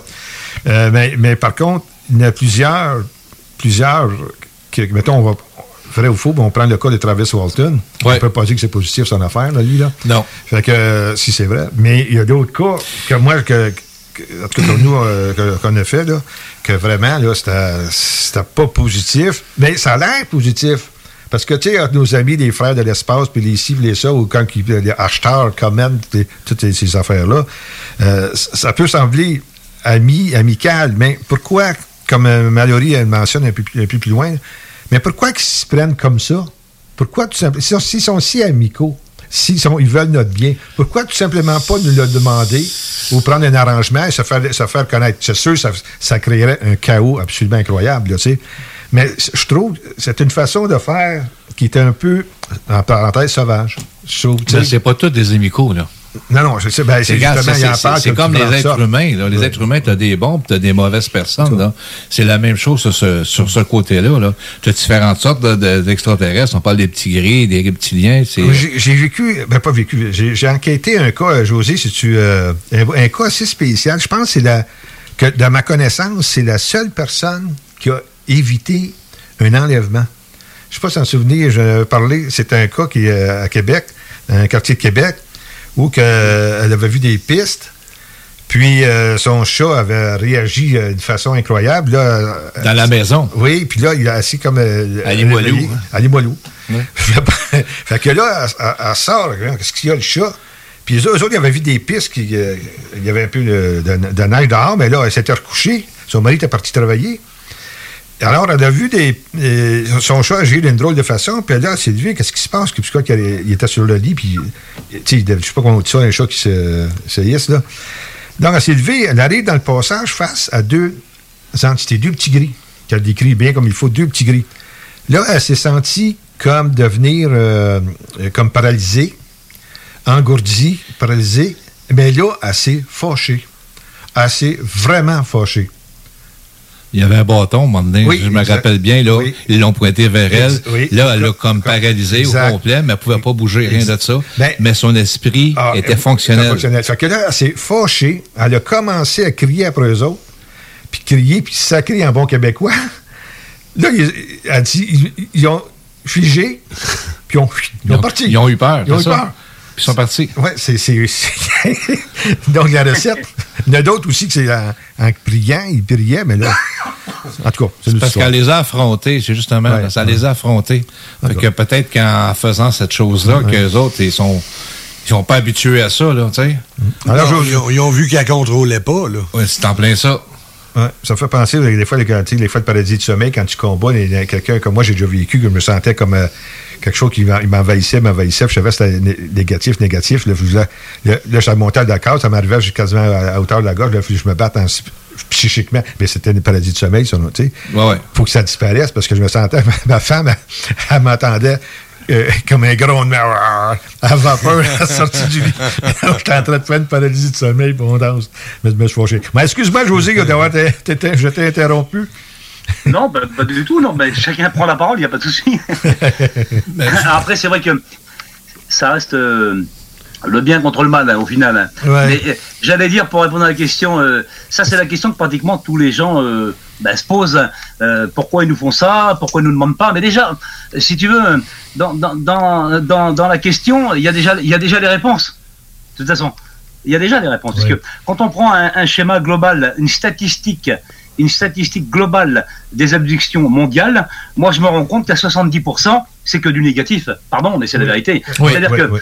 déjà, on parle de rapt, on parle d'enlèvement. C'est ça, exactement. Déjà, euh, C'est négatif. Déjà, on- ben voilà, déjà la négativité elle est là. On vous demande pas votre consentement, on ne demande pas Exact. à toi Gilles, Yvon ou André, on ne prend pas par la main en te disant tiens viens, on va te faire ça et ça. Est-ce que tu veux d'abord le faire? Tu vois? Jamais de la vie on va te demander. On te demande pas d'abord. Bon, et donc euh, pourquoi ils se cachent quelque part? Pourquoi Alors ça serait ça un peu la question. Pourquoi ils se cachent Pourquoi pas Pourquoi ils se montrent pas à nous? Et- Alors il y a plein de gens qui vont dire la phrase bateau. Oui, mais tu comprends, Yvon, Gilles, José et André, on n'est pas prêt euh, l'humanité. Non. Je le dis vraiment avec euh, avec beaucoup de dépit et de dégoût hein, ce ce truc-là parce que c'est pas qu'on n'est pas prêt. Moi, je pense qu'on est prêt. Moi, honnêtement, Oui, je oui, pense qu'on est prêt.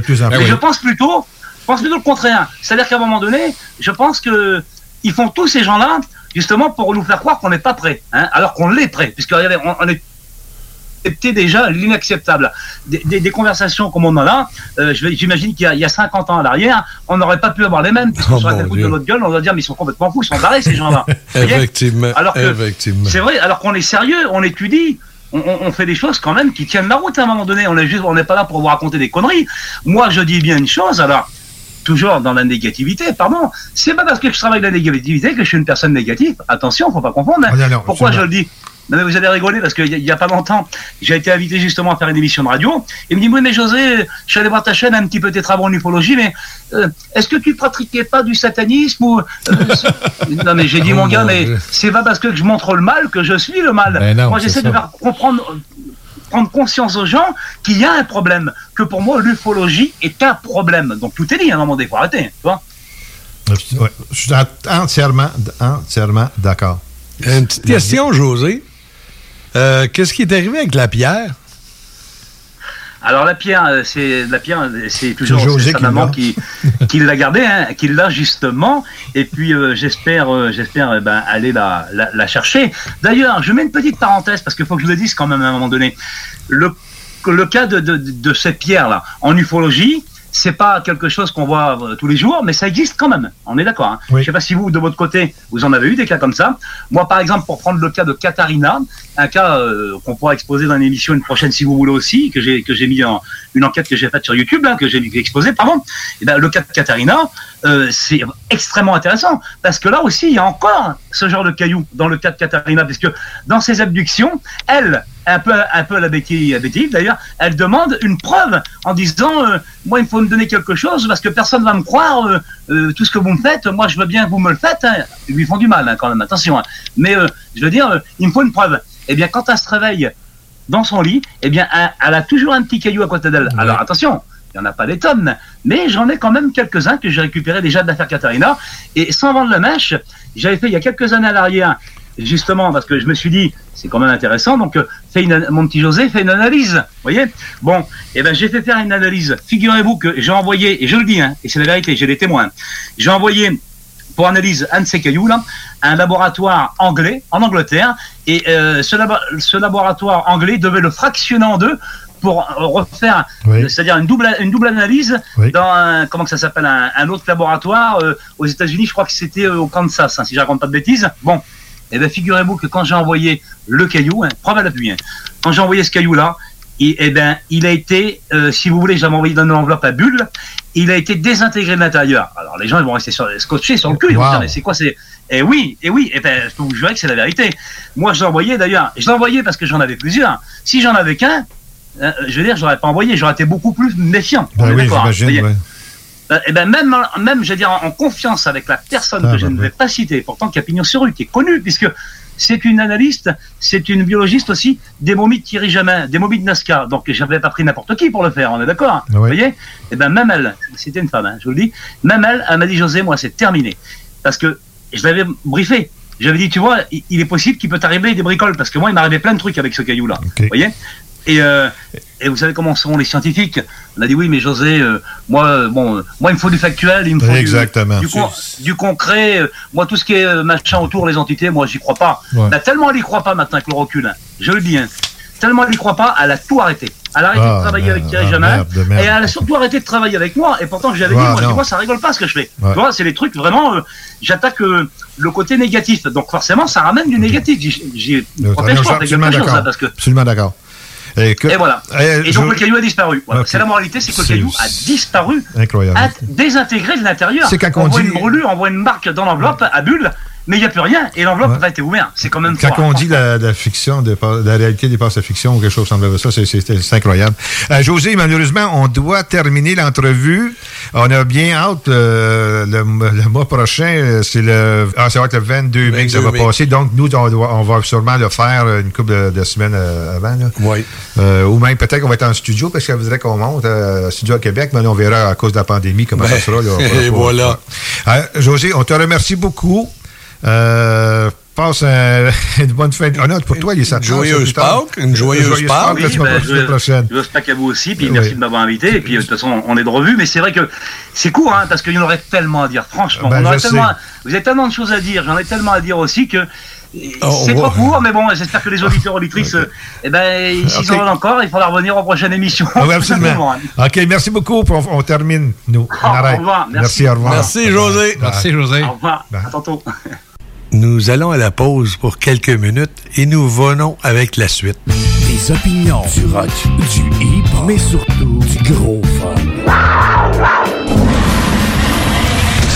C'est JMD, pas pour les doux.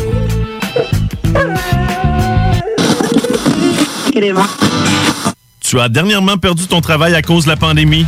Tu désires changer de carrière pour un emploi plus motivant avec un excellent taux de placement? Aviron Québec t'offre des formations qui, en l'espace d'un an, peuvent changer ta vie. Nos DEP en charpenterie, menuiserie, électricité, plomberie, chauffage, soudage, montage font partie des diplômes les plus en demande en ce moment sur le marché du travail. Ne manque pas le début des cours le 14 mai. Tous les détails sur avironquebec.com. Aviron bâti chez nous ton avenir.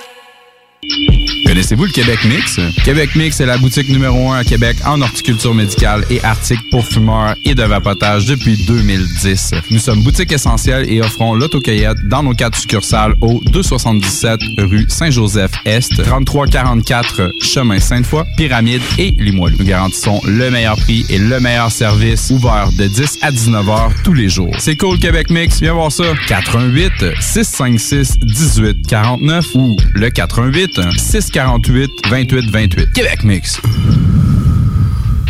Que ce soit pour construire ou rénover votre patio, la pose de céramique est bien pensée Stivo Construction. Que vous soyez de Lévis ou Québec, rendez-vous sur la page Facebook Stivo Construction ou appelez au 819-621-7981. Stivo Construction, un travail de pro.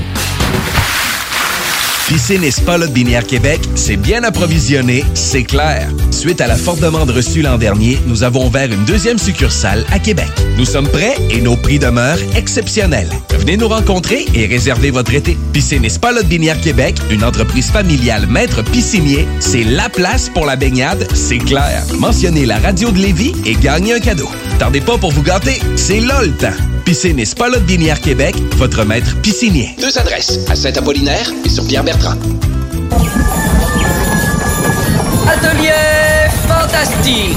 Atelier à thème fantastique. AFQC.ca. Passionné de jeux de rôle comme Donjons et Dragons? Eh bien, cet été, on a un camp de jour virtuel. Tous seront bienvenus, que vous soyez jeune ou moins jeune, débutant ou pro du fantastique. Atelier fantastique. Cet été, venez vivre la magie avec nous. Trollball, Donjons Dragons et bien plus. Plus d'informations sur le AFQC.ca.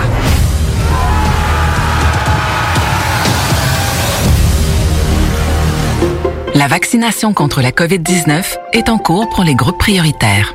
Allez sur québec.ca oblique vaccin COVID pour suivre la séquence de vaccination prévue dans votre région et prendre votre rendez-vous en ligne. Au besoin, vous pouvez téléphoner au 1877-644-4545. Après avoir reçu le vaccin, vous devez continuer de vous protéger en respectant les consignes sanitaires de base. C'est important. Le vaccin, un moyen sûr de nous protéger. Un message du gouvernement du Québec. Avertissement. Cette émission a pour but de porter l'auditoire à réflexion. C'est pourquoi la direction de la station souhaite vous rappeler que chaque affirmation mérite réflexion. Il ne faut rien prendre comme vérité simplement parce que c'est dit, car tout ceci demeure des théories ou la perception de chacun. Nous vous recommandons de garder un esprit critique et sceptique sur ce que vous entendez ici comme ailleurs. Bonne écoute, bonne réflexion. Bienvenue dans la zone.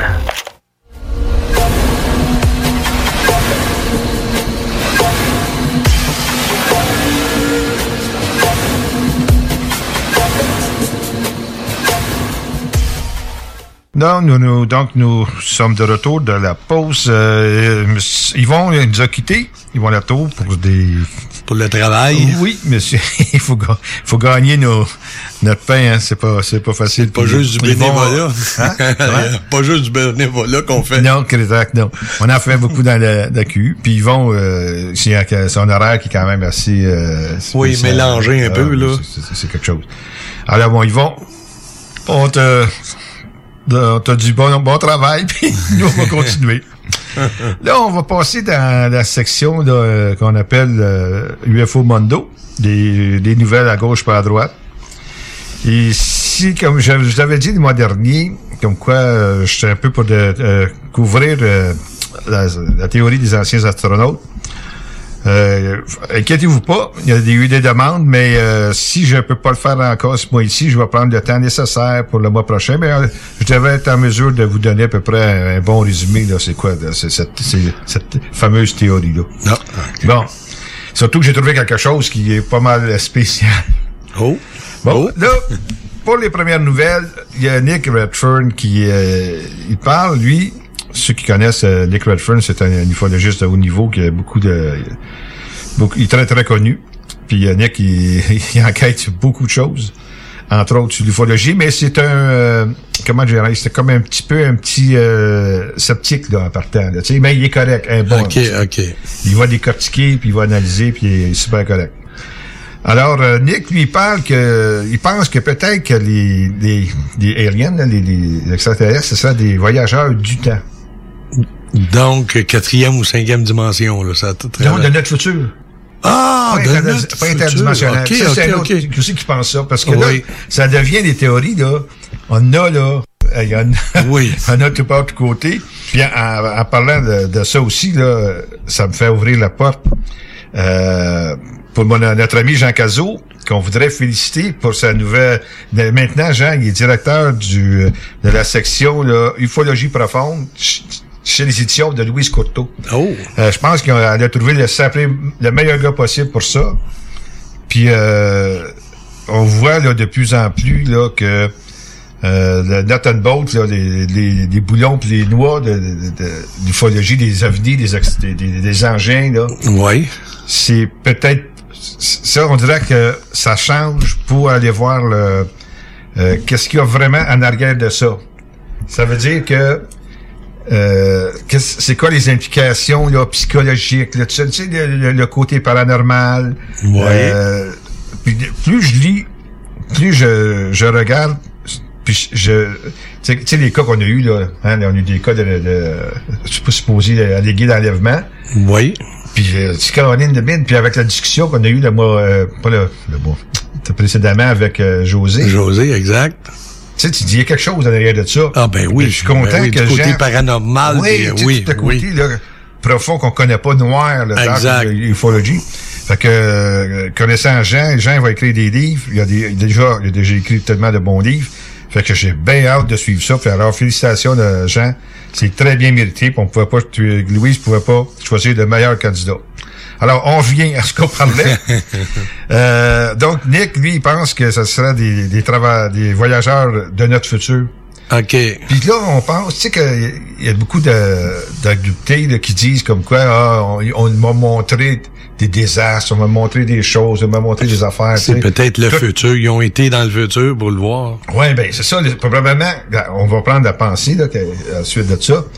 C'est que si la Terre s'est désagrégée d'une façon euh, que- euh, incroyable, là, quelle que soit le- la cause, là, mais peut-être que les autres, les, les futurs, ont décidé, les, les, les- les terriens du futur ont décidé d'envoyer que- quelqu'un ici.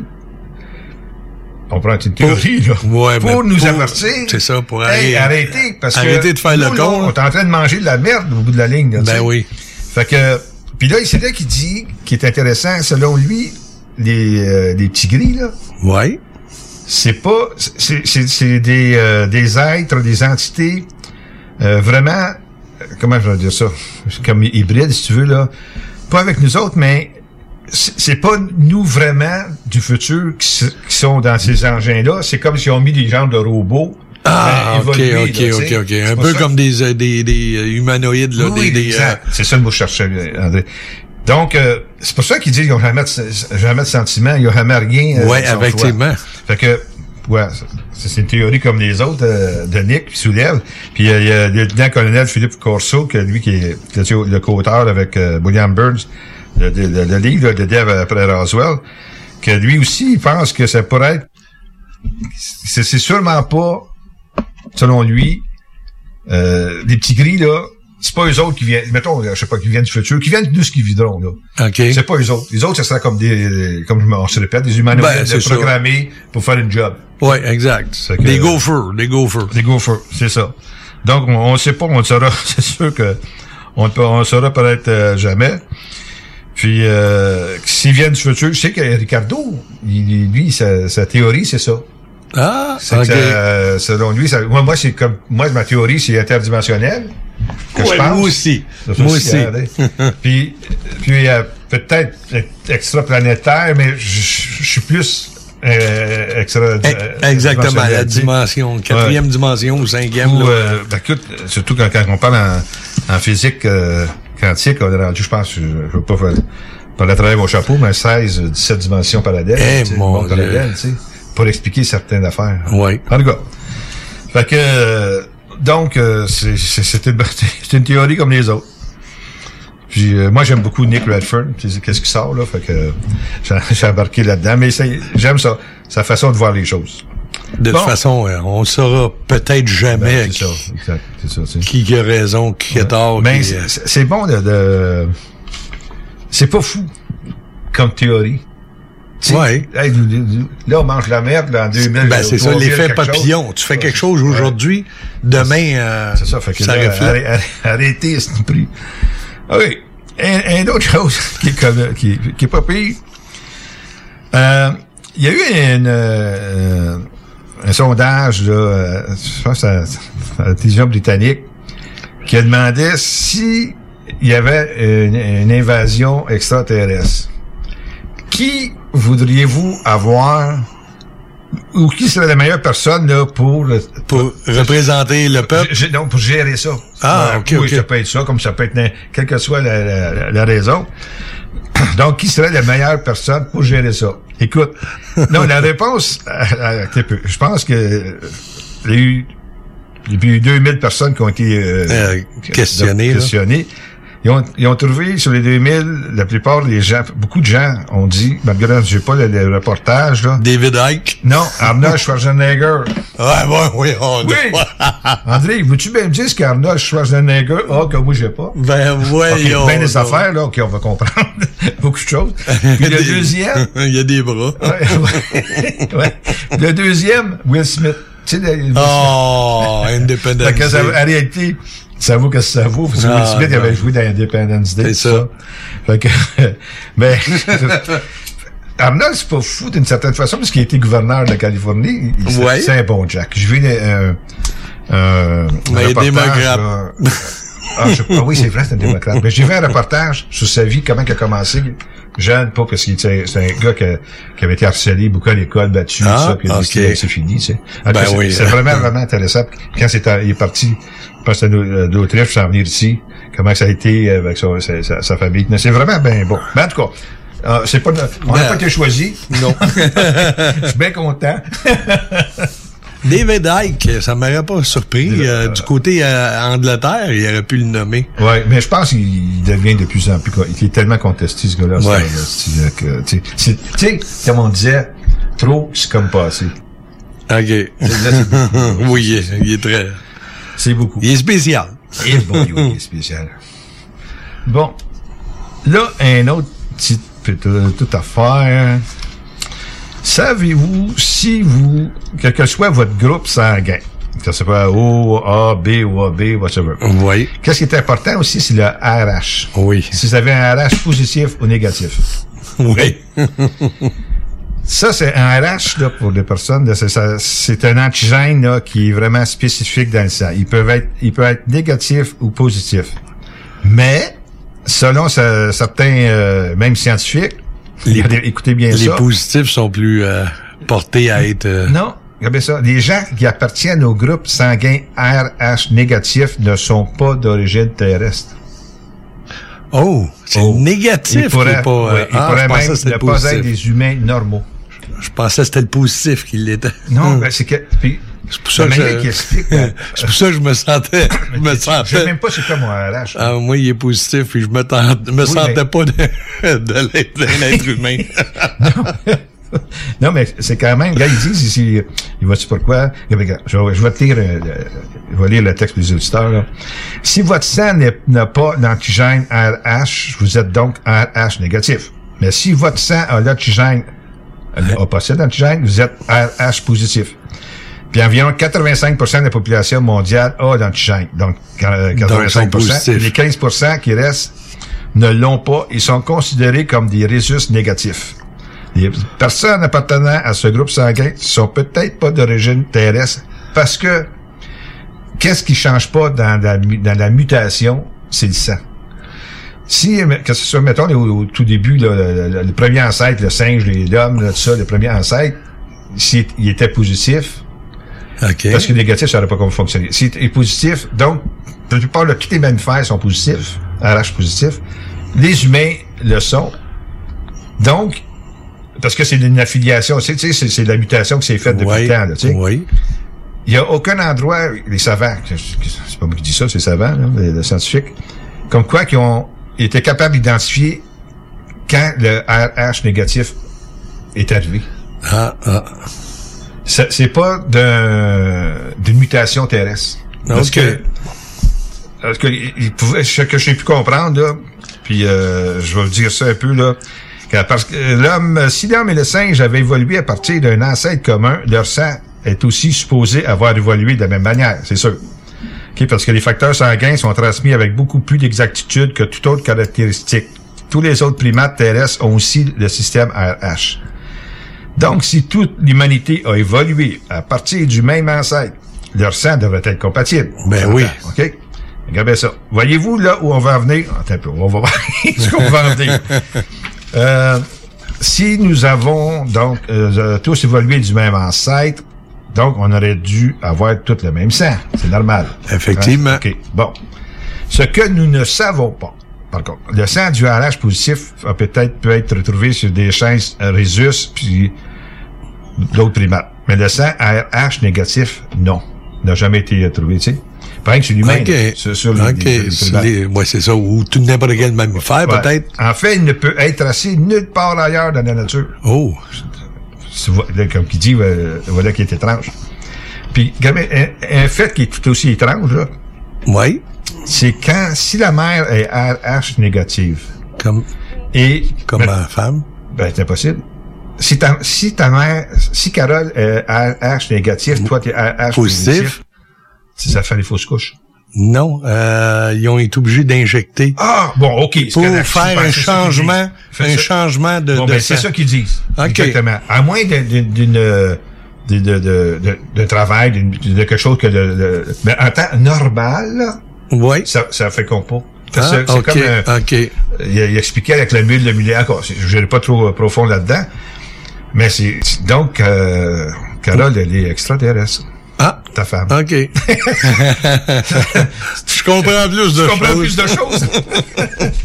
Mais c'est vraiment, vraiment euh, étrange, là. Puis, euh, tu sais, Moi, j'avais lu que ça... ça rejette, parce que les deux rejettent parce qu'ils sont pas compatibles. Oui. Moi, j'avais lu quelque chose que, comme quoi que ça fait, ça fait à peu, près, à peu près 200 ans seulement que ça a apparu.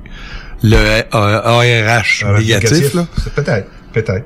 Mais là, là, j'apprends une nouvelle comme quoi Carole... euh, Oui, ma femme est- Ouais. est négative, puis moi, je suis positif, et que il y a, il y a Ben, pas eu... Michel, il est Michel, il est négatif, il Oui, est haut, il est haut négatif. Ils n'ont pas eu de besoin de, de changer son sang, mais ma fille ouais, euh, euh, était haut positive.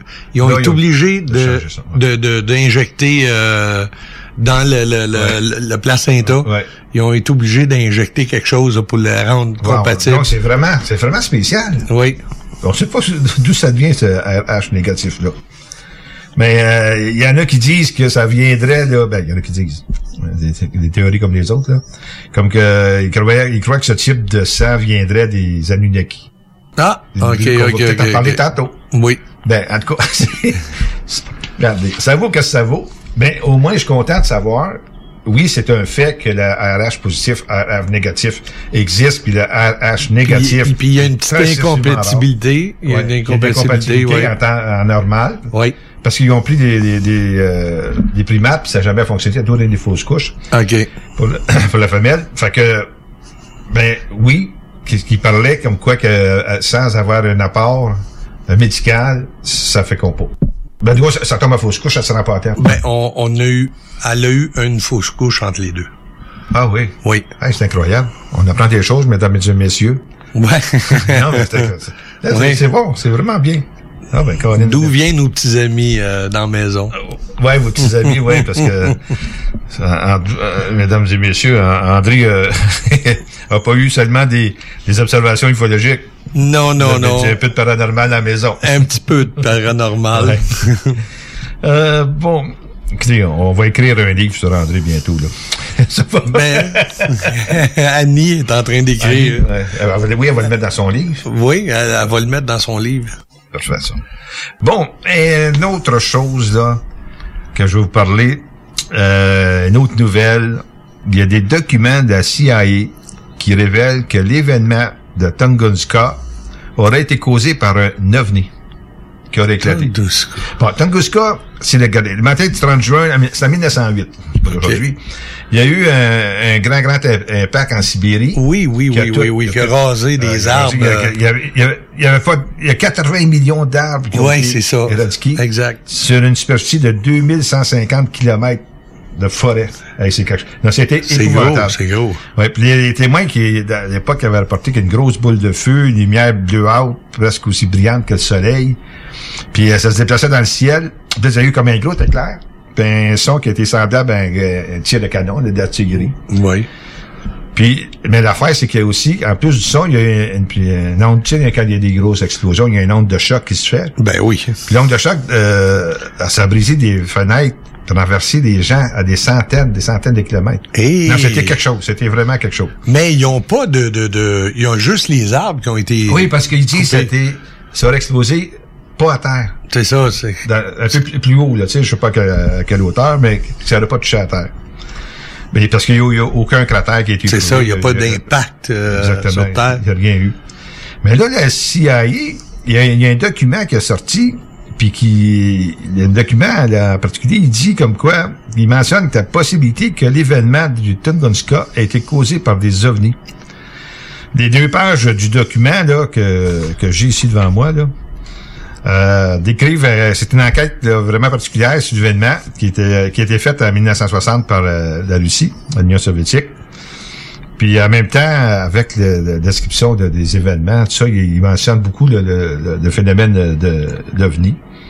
Et il en parle comme quoi, ça c'est toujours la Russie aussi, Exact. comme quoi ça a été causé par un engin, par un ovni, que ça a été la- la- l'explosion la plus notable de toute l'histoire, même mieux, plus Ben que oui. Roswell.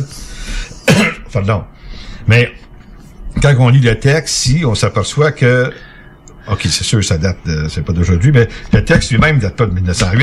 Là, Là, le texte est beaucoup, euh, le- beaucoup. Le rapport, là, il doit être plus, euh, 70 à peu près.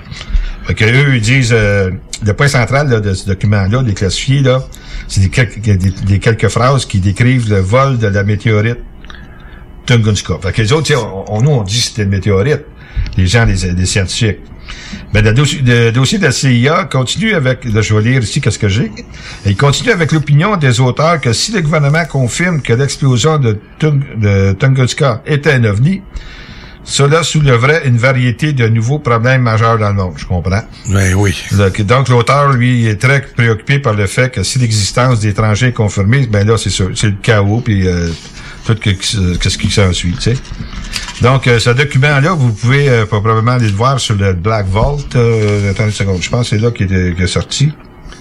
Parce qu'il y a beaucoup Le- de, dossiers de, déclassifiés maintenant de la CIA. Ah, oui, là. oui, oui, oui, puis c'est sûr qu'ils peuvent dire, oui, à l'époque, oui, c'était ça, aujourd'hui, oubliez ça, là.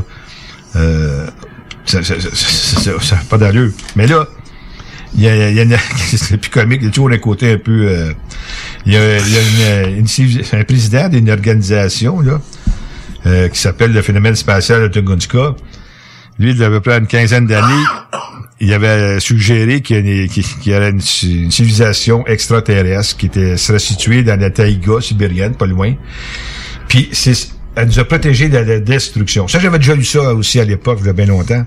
Comme quoi que il y a des gens qui disaient qu'il y a, y y des, mettons, je sais pas, une- une- des humanoïdes ou whatever ça, peut être, qui protègent l'humanité. Et ça, ça aurait été euh, aussi une météorite qui aurait, que si elle aurait frappé le sol, elle, elle aurait Ah, fait beaucoup, beaucoup ok, de dommages. C'est comme si Là, l'OVNI l'aurait...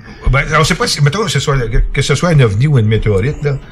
On ne sait pas. Mais que c'est, c'est, selon cette, cette- cette organisation-là, là, comme quoi qu'il existerait des, des êtres, euh, spéciaux, euh, qui sont, qui veulent nous protéger de, de toutes sortes de cataclysmes. Accepter la pandémie. ok, je ferme la braquette. Oui, Ferme oui. la, la parenthèse. Oui, ferme-la vite. Mais, qui, donc, il aurait fait exploser cette, soit météorite ou soit autre chose. OK. Plus, plus dans l'espace que sur le sol, parce que ça aurait causé énormément de, peut-être plus de dommages sur Puis le sol. peut-être un désaxement. Peut-être, sais. euh, Mais je pense, je sais pas si, je sais pas si je, je, je pense tout, je pense tout haut, là, mais quelqu'un m'avait dit que ça peut faire plus de dommages dans le, dans le, plus haut que sur Terre, mais je sais pas. Je, je, je suis pas un, je suis pas un expert, là, mais en tout cas. Ah. On verra bien. Créer des chemtrails. Ouais, c'est ça. Des chemtrails. Chemtrails. Bon, là, là, sur euh, ces dernières minutes qui restent, ça reste pas beaucoup. Euh, je vais vous parler un petit peu rapidement, puis je vais, je vais aller plus loin là, dans la, la prochaine émission, qui sera le 22 mai, c'est ça, le 22 mai. hein. 22 mai. 22 mai. Sur le, le- parce que sur le mois, il y a eu l'atterrissage de Persévérance, là, que c'était tout un événement. Oui. Vraiment un événement, mais ça a amené beaucoup, beaucoup, beaucoup de questions. Ah ben oui, euh, Mars, euh, Mars ici, Mars c'est ça. Puis j'ai pensé là, vous lire, euh, ben vous parler que parce que j'ai il y a plusieurs plusieurs années, j'ai été membre de l'association euh, American, non c'est pas vrai, Ancient Astronaut Society, AAS. Puis euh, j'ai même un beau certificat là. Ah, C'est beau. Bon, oui, c'est beau. Mais elle n'existe plus. Donc, euh, pardon. Ce... Ils t'ont envoyé en, en- sur, sur Mars? Non, mais c'est pas pour c'est ça l'affaire. Puis j'avais, j'ai le gros livre de Forbidden Archaeology. Je pense que c'est Michael Crowe qui a écrit ça. C'était incroyable. Ce que je peux y trouver. Bon, cas, fin l'histoire courte. Je vais vous parler, là, de qu'est-ce que l'atterrissage de Persévérance a amené au point de vue de questionnement et surtout euh, tombé sur la théorie des anciens astronautes. Et même que même un physicien américain, lui, euh, affirme qu'il qu'il aurait vraiment bien eu de la vie sur Mars dans le passé, mais que cette vie-là, elle, elle aurait été complètement là, éradiquée là, par une guerre nucléaire dans des diffé- différentes civilisations. qui, vi- qui vivaient à la surface de la planète, euh, de la planète Mars. Un peu, mettons, comme nous autres, on a, je sais pas, là, on sort les, les, euh, toute la, toutes les, euh, les bombes atomiques là, pour euh, la, la guerre. Ah, ben, c'est la sûr la Chine, les États-Unis. On ferait- On n'est plus là. hein. Non, on ferait un nettoyage ici. Là. Exactement. C'est comme c'est c'est qui qui avait dit la quatrième guerre mondiale va se faire avec des bâtons. Des- du garocher des roches. C'est ça, je pense que c'est- je pense que c'est Einstein, je me souviens plus. Ouais, Non, me semble c'est Einstein, qui. Bon, donc le, le- le docteur John Vandenberg, le physicien américain, lui, il dit qu'il est sûr, certain que Mars aurait bien euh, abrité des civilisations, mais que celles-ci ont disparu à cause de cette fameuse guerre nucléaire. Mais ça, ça paraît dans- même dans une étude de la journal, le journal de la cosmologie et de, de- des physiques, euh, Astroparticle Physics, mais c'est- ils l'ont accepté. Ils accepté. Absolument, les- c'est c'est, euh, étudié par les pairs, puis euh, ah non, mais pas ça, ça a l'air fou. Ben non, ils l'ont pris. Non, ben. Parce qu'il y a des choses, lui, il parle comme quoi il y a des gaz sur Mars qui auraient été trouvés, que je vais vous en parler, comme le xénon 129, puis euh, le- le- l'isotope, le krypton euh, 80. Ouais, mais c'est, c'est pas d'un résidu de, de, Oui, de nucléaire, exact, là. exact. De... Mais exactement. Fait que donc, euh, par contre, le xénon 129, on peut le trouver aussi sur- naturel sur Terre. Mais selon lui, là, c'est neutro de- dans l'atmosphère de Mars pour, pour, pour que ça soit Pour que ça soit naturel, là. naturel, tu sais. Fait que euh, on, on verra tu bien. regardes euh, toutes les, les, les rivières, les lacs, ils ont comme tout asséché. Il y a encore les, les traces de, de- du lit, du lit des rivières, les- le lit des Oui, lacs. mais, euh, Moi, j'ai une théorie que j'ai retrouvée ailleurs. Puis cette théorie-là, je vais vous en parler. C'est que je pense que le, le- Vénus aurait été une planète errante, comme j'avais Oui. déjà.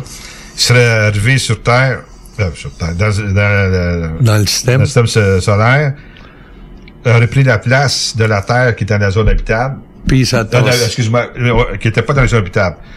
C'était Mars qui était dans la zone habitable. Ma- euh, la Terre aurait été d'à peu près euh, pas loin de, De Mercure. où ce qui est Vénus présentement. Ah, Vénus ok. aurait arrivé, puis selon la loi de Bode, aurait tout poussé.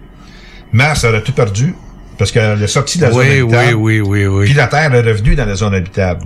Oui. Mais, euh, tu sais, encore une fois, la loi de Bode est, est correcte jusqu'à temps que tu arrives aux, aux choses euh, jo- joviales, les planètes joviales. Bon, mesdames et messieurs, c'est tout pour nous ce mois-ci. C'était un plaisir immense d'avoir pu vous parler. André, merci beaucoup. Ben, y a pas de problème. Alors, Et- on se voit le 22 mai prochain. Passez, passez du bon temps, faites attention à vous. Merci, à plus tard. En plus, bye.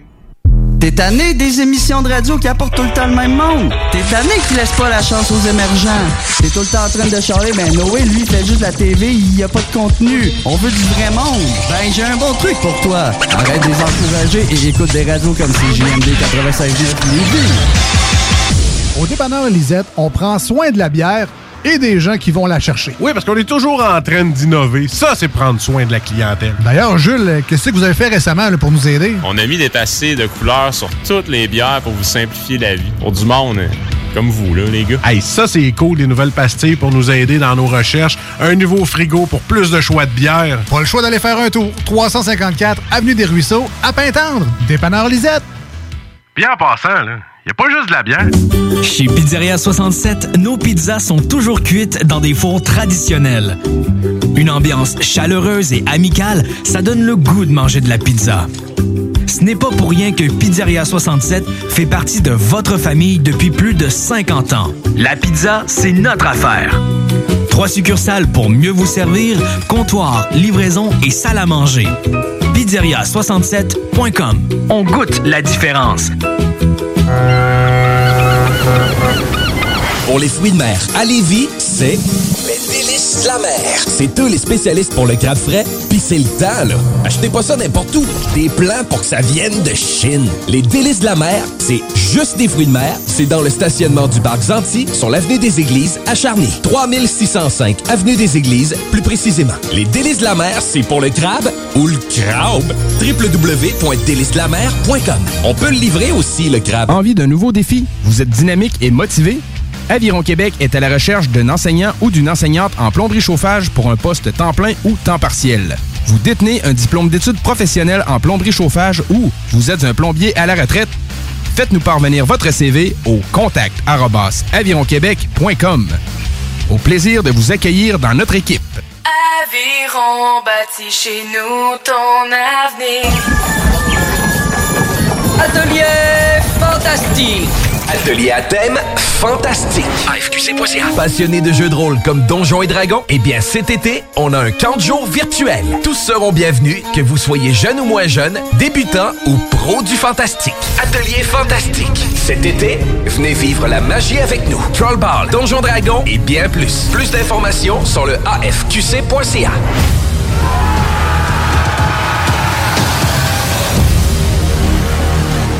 La Voix des guerriers. C'est un rendez-vous à tous les samedis entre 16h et 18h sur les ondes de CJMD pour La Voix des guerriers, votre émission d'actualité sur le monde des sports de combat. Alors, 1h30 de sport de combat dans lequel on reçoit des invités, de magnifiques invités, des gens passionnés, des athlètes, des gens qui s'entraînent comme des forcenés, pandémie ou pas, eux, ils sont à la tâche et ils travaillent. Et maintenant, on a une nouveauté pour 2021. À 17h30, La Voix des guerriers, elle cède sa place à La Voix de Rufus. On parle chien, de vos chiens, de différentes races. On parle avec des spécialistes samedi à 16h et on vous amène jusqu'à 18h. C'est la voix des guerriers sur vos ondes préférées, CJMD.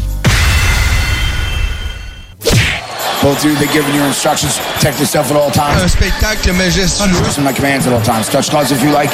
It's right. On va peut-être le découvrir dans les prochaines secondes. Je suis très, très, très intrigué. Pour une frappe et c'est terminé. Là, le... Qu'est-ce que c'est que cette histoire? Il est venu en tant que punching bag. Even on a budget, quality is non-negotiable. That's why Quince is the place to score high-end essentials at 50 to 80% less than similar brands. Get your hands on buttery soft cashmere sweaters from just 60 bucks, Italian leather jackets, and so much more. And the best part about Quince, they exclusively partner with factories committed to safe, ethical, and responsible manufacturing. Elevate your style without the elevated price tag with Quince. Go to quince.com slash upgrade for free shipping and 365-day returns. Planning for your next trip? Elevate your travel style with Quince. Quince has all the jet setting essentials you'll want for your next getaway, like European linen, premium luggage options, buttery soft Italian leather bags, and so much more. And is all priced at 50 to 80% less than similar brands. Plus, Quince only works with factories that use safe and ethical manufacturing practices. Pack your bags with high-quality essentials you'll be wearing for vacations to come with Quince. Go to quince.com slash pack for free shipping and 365-day returns.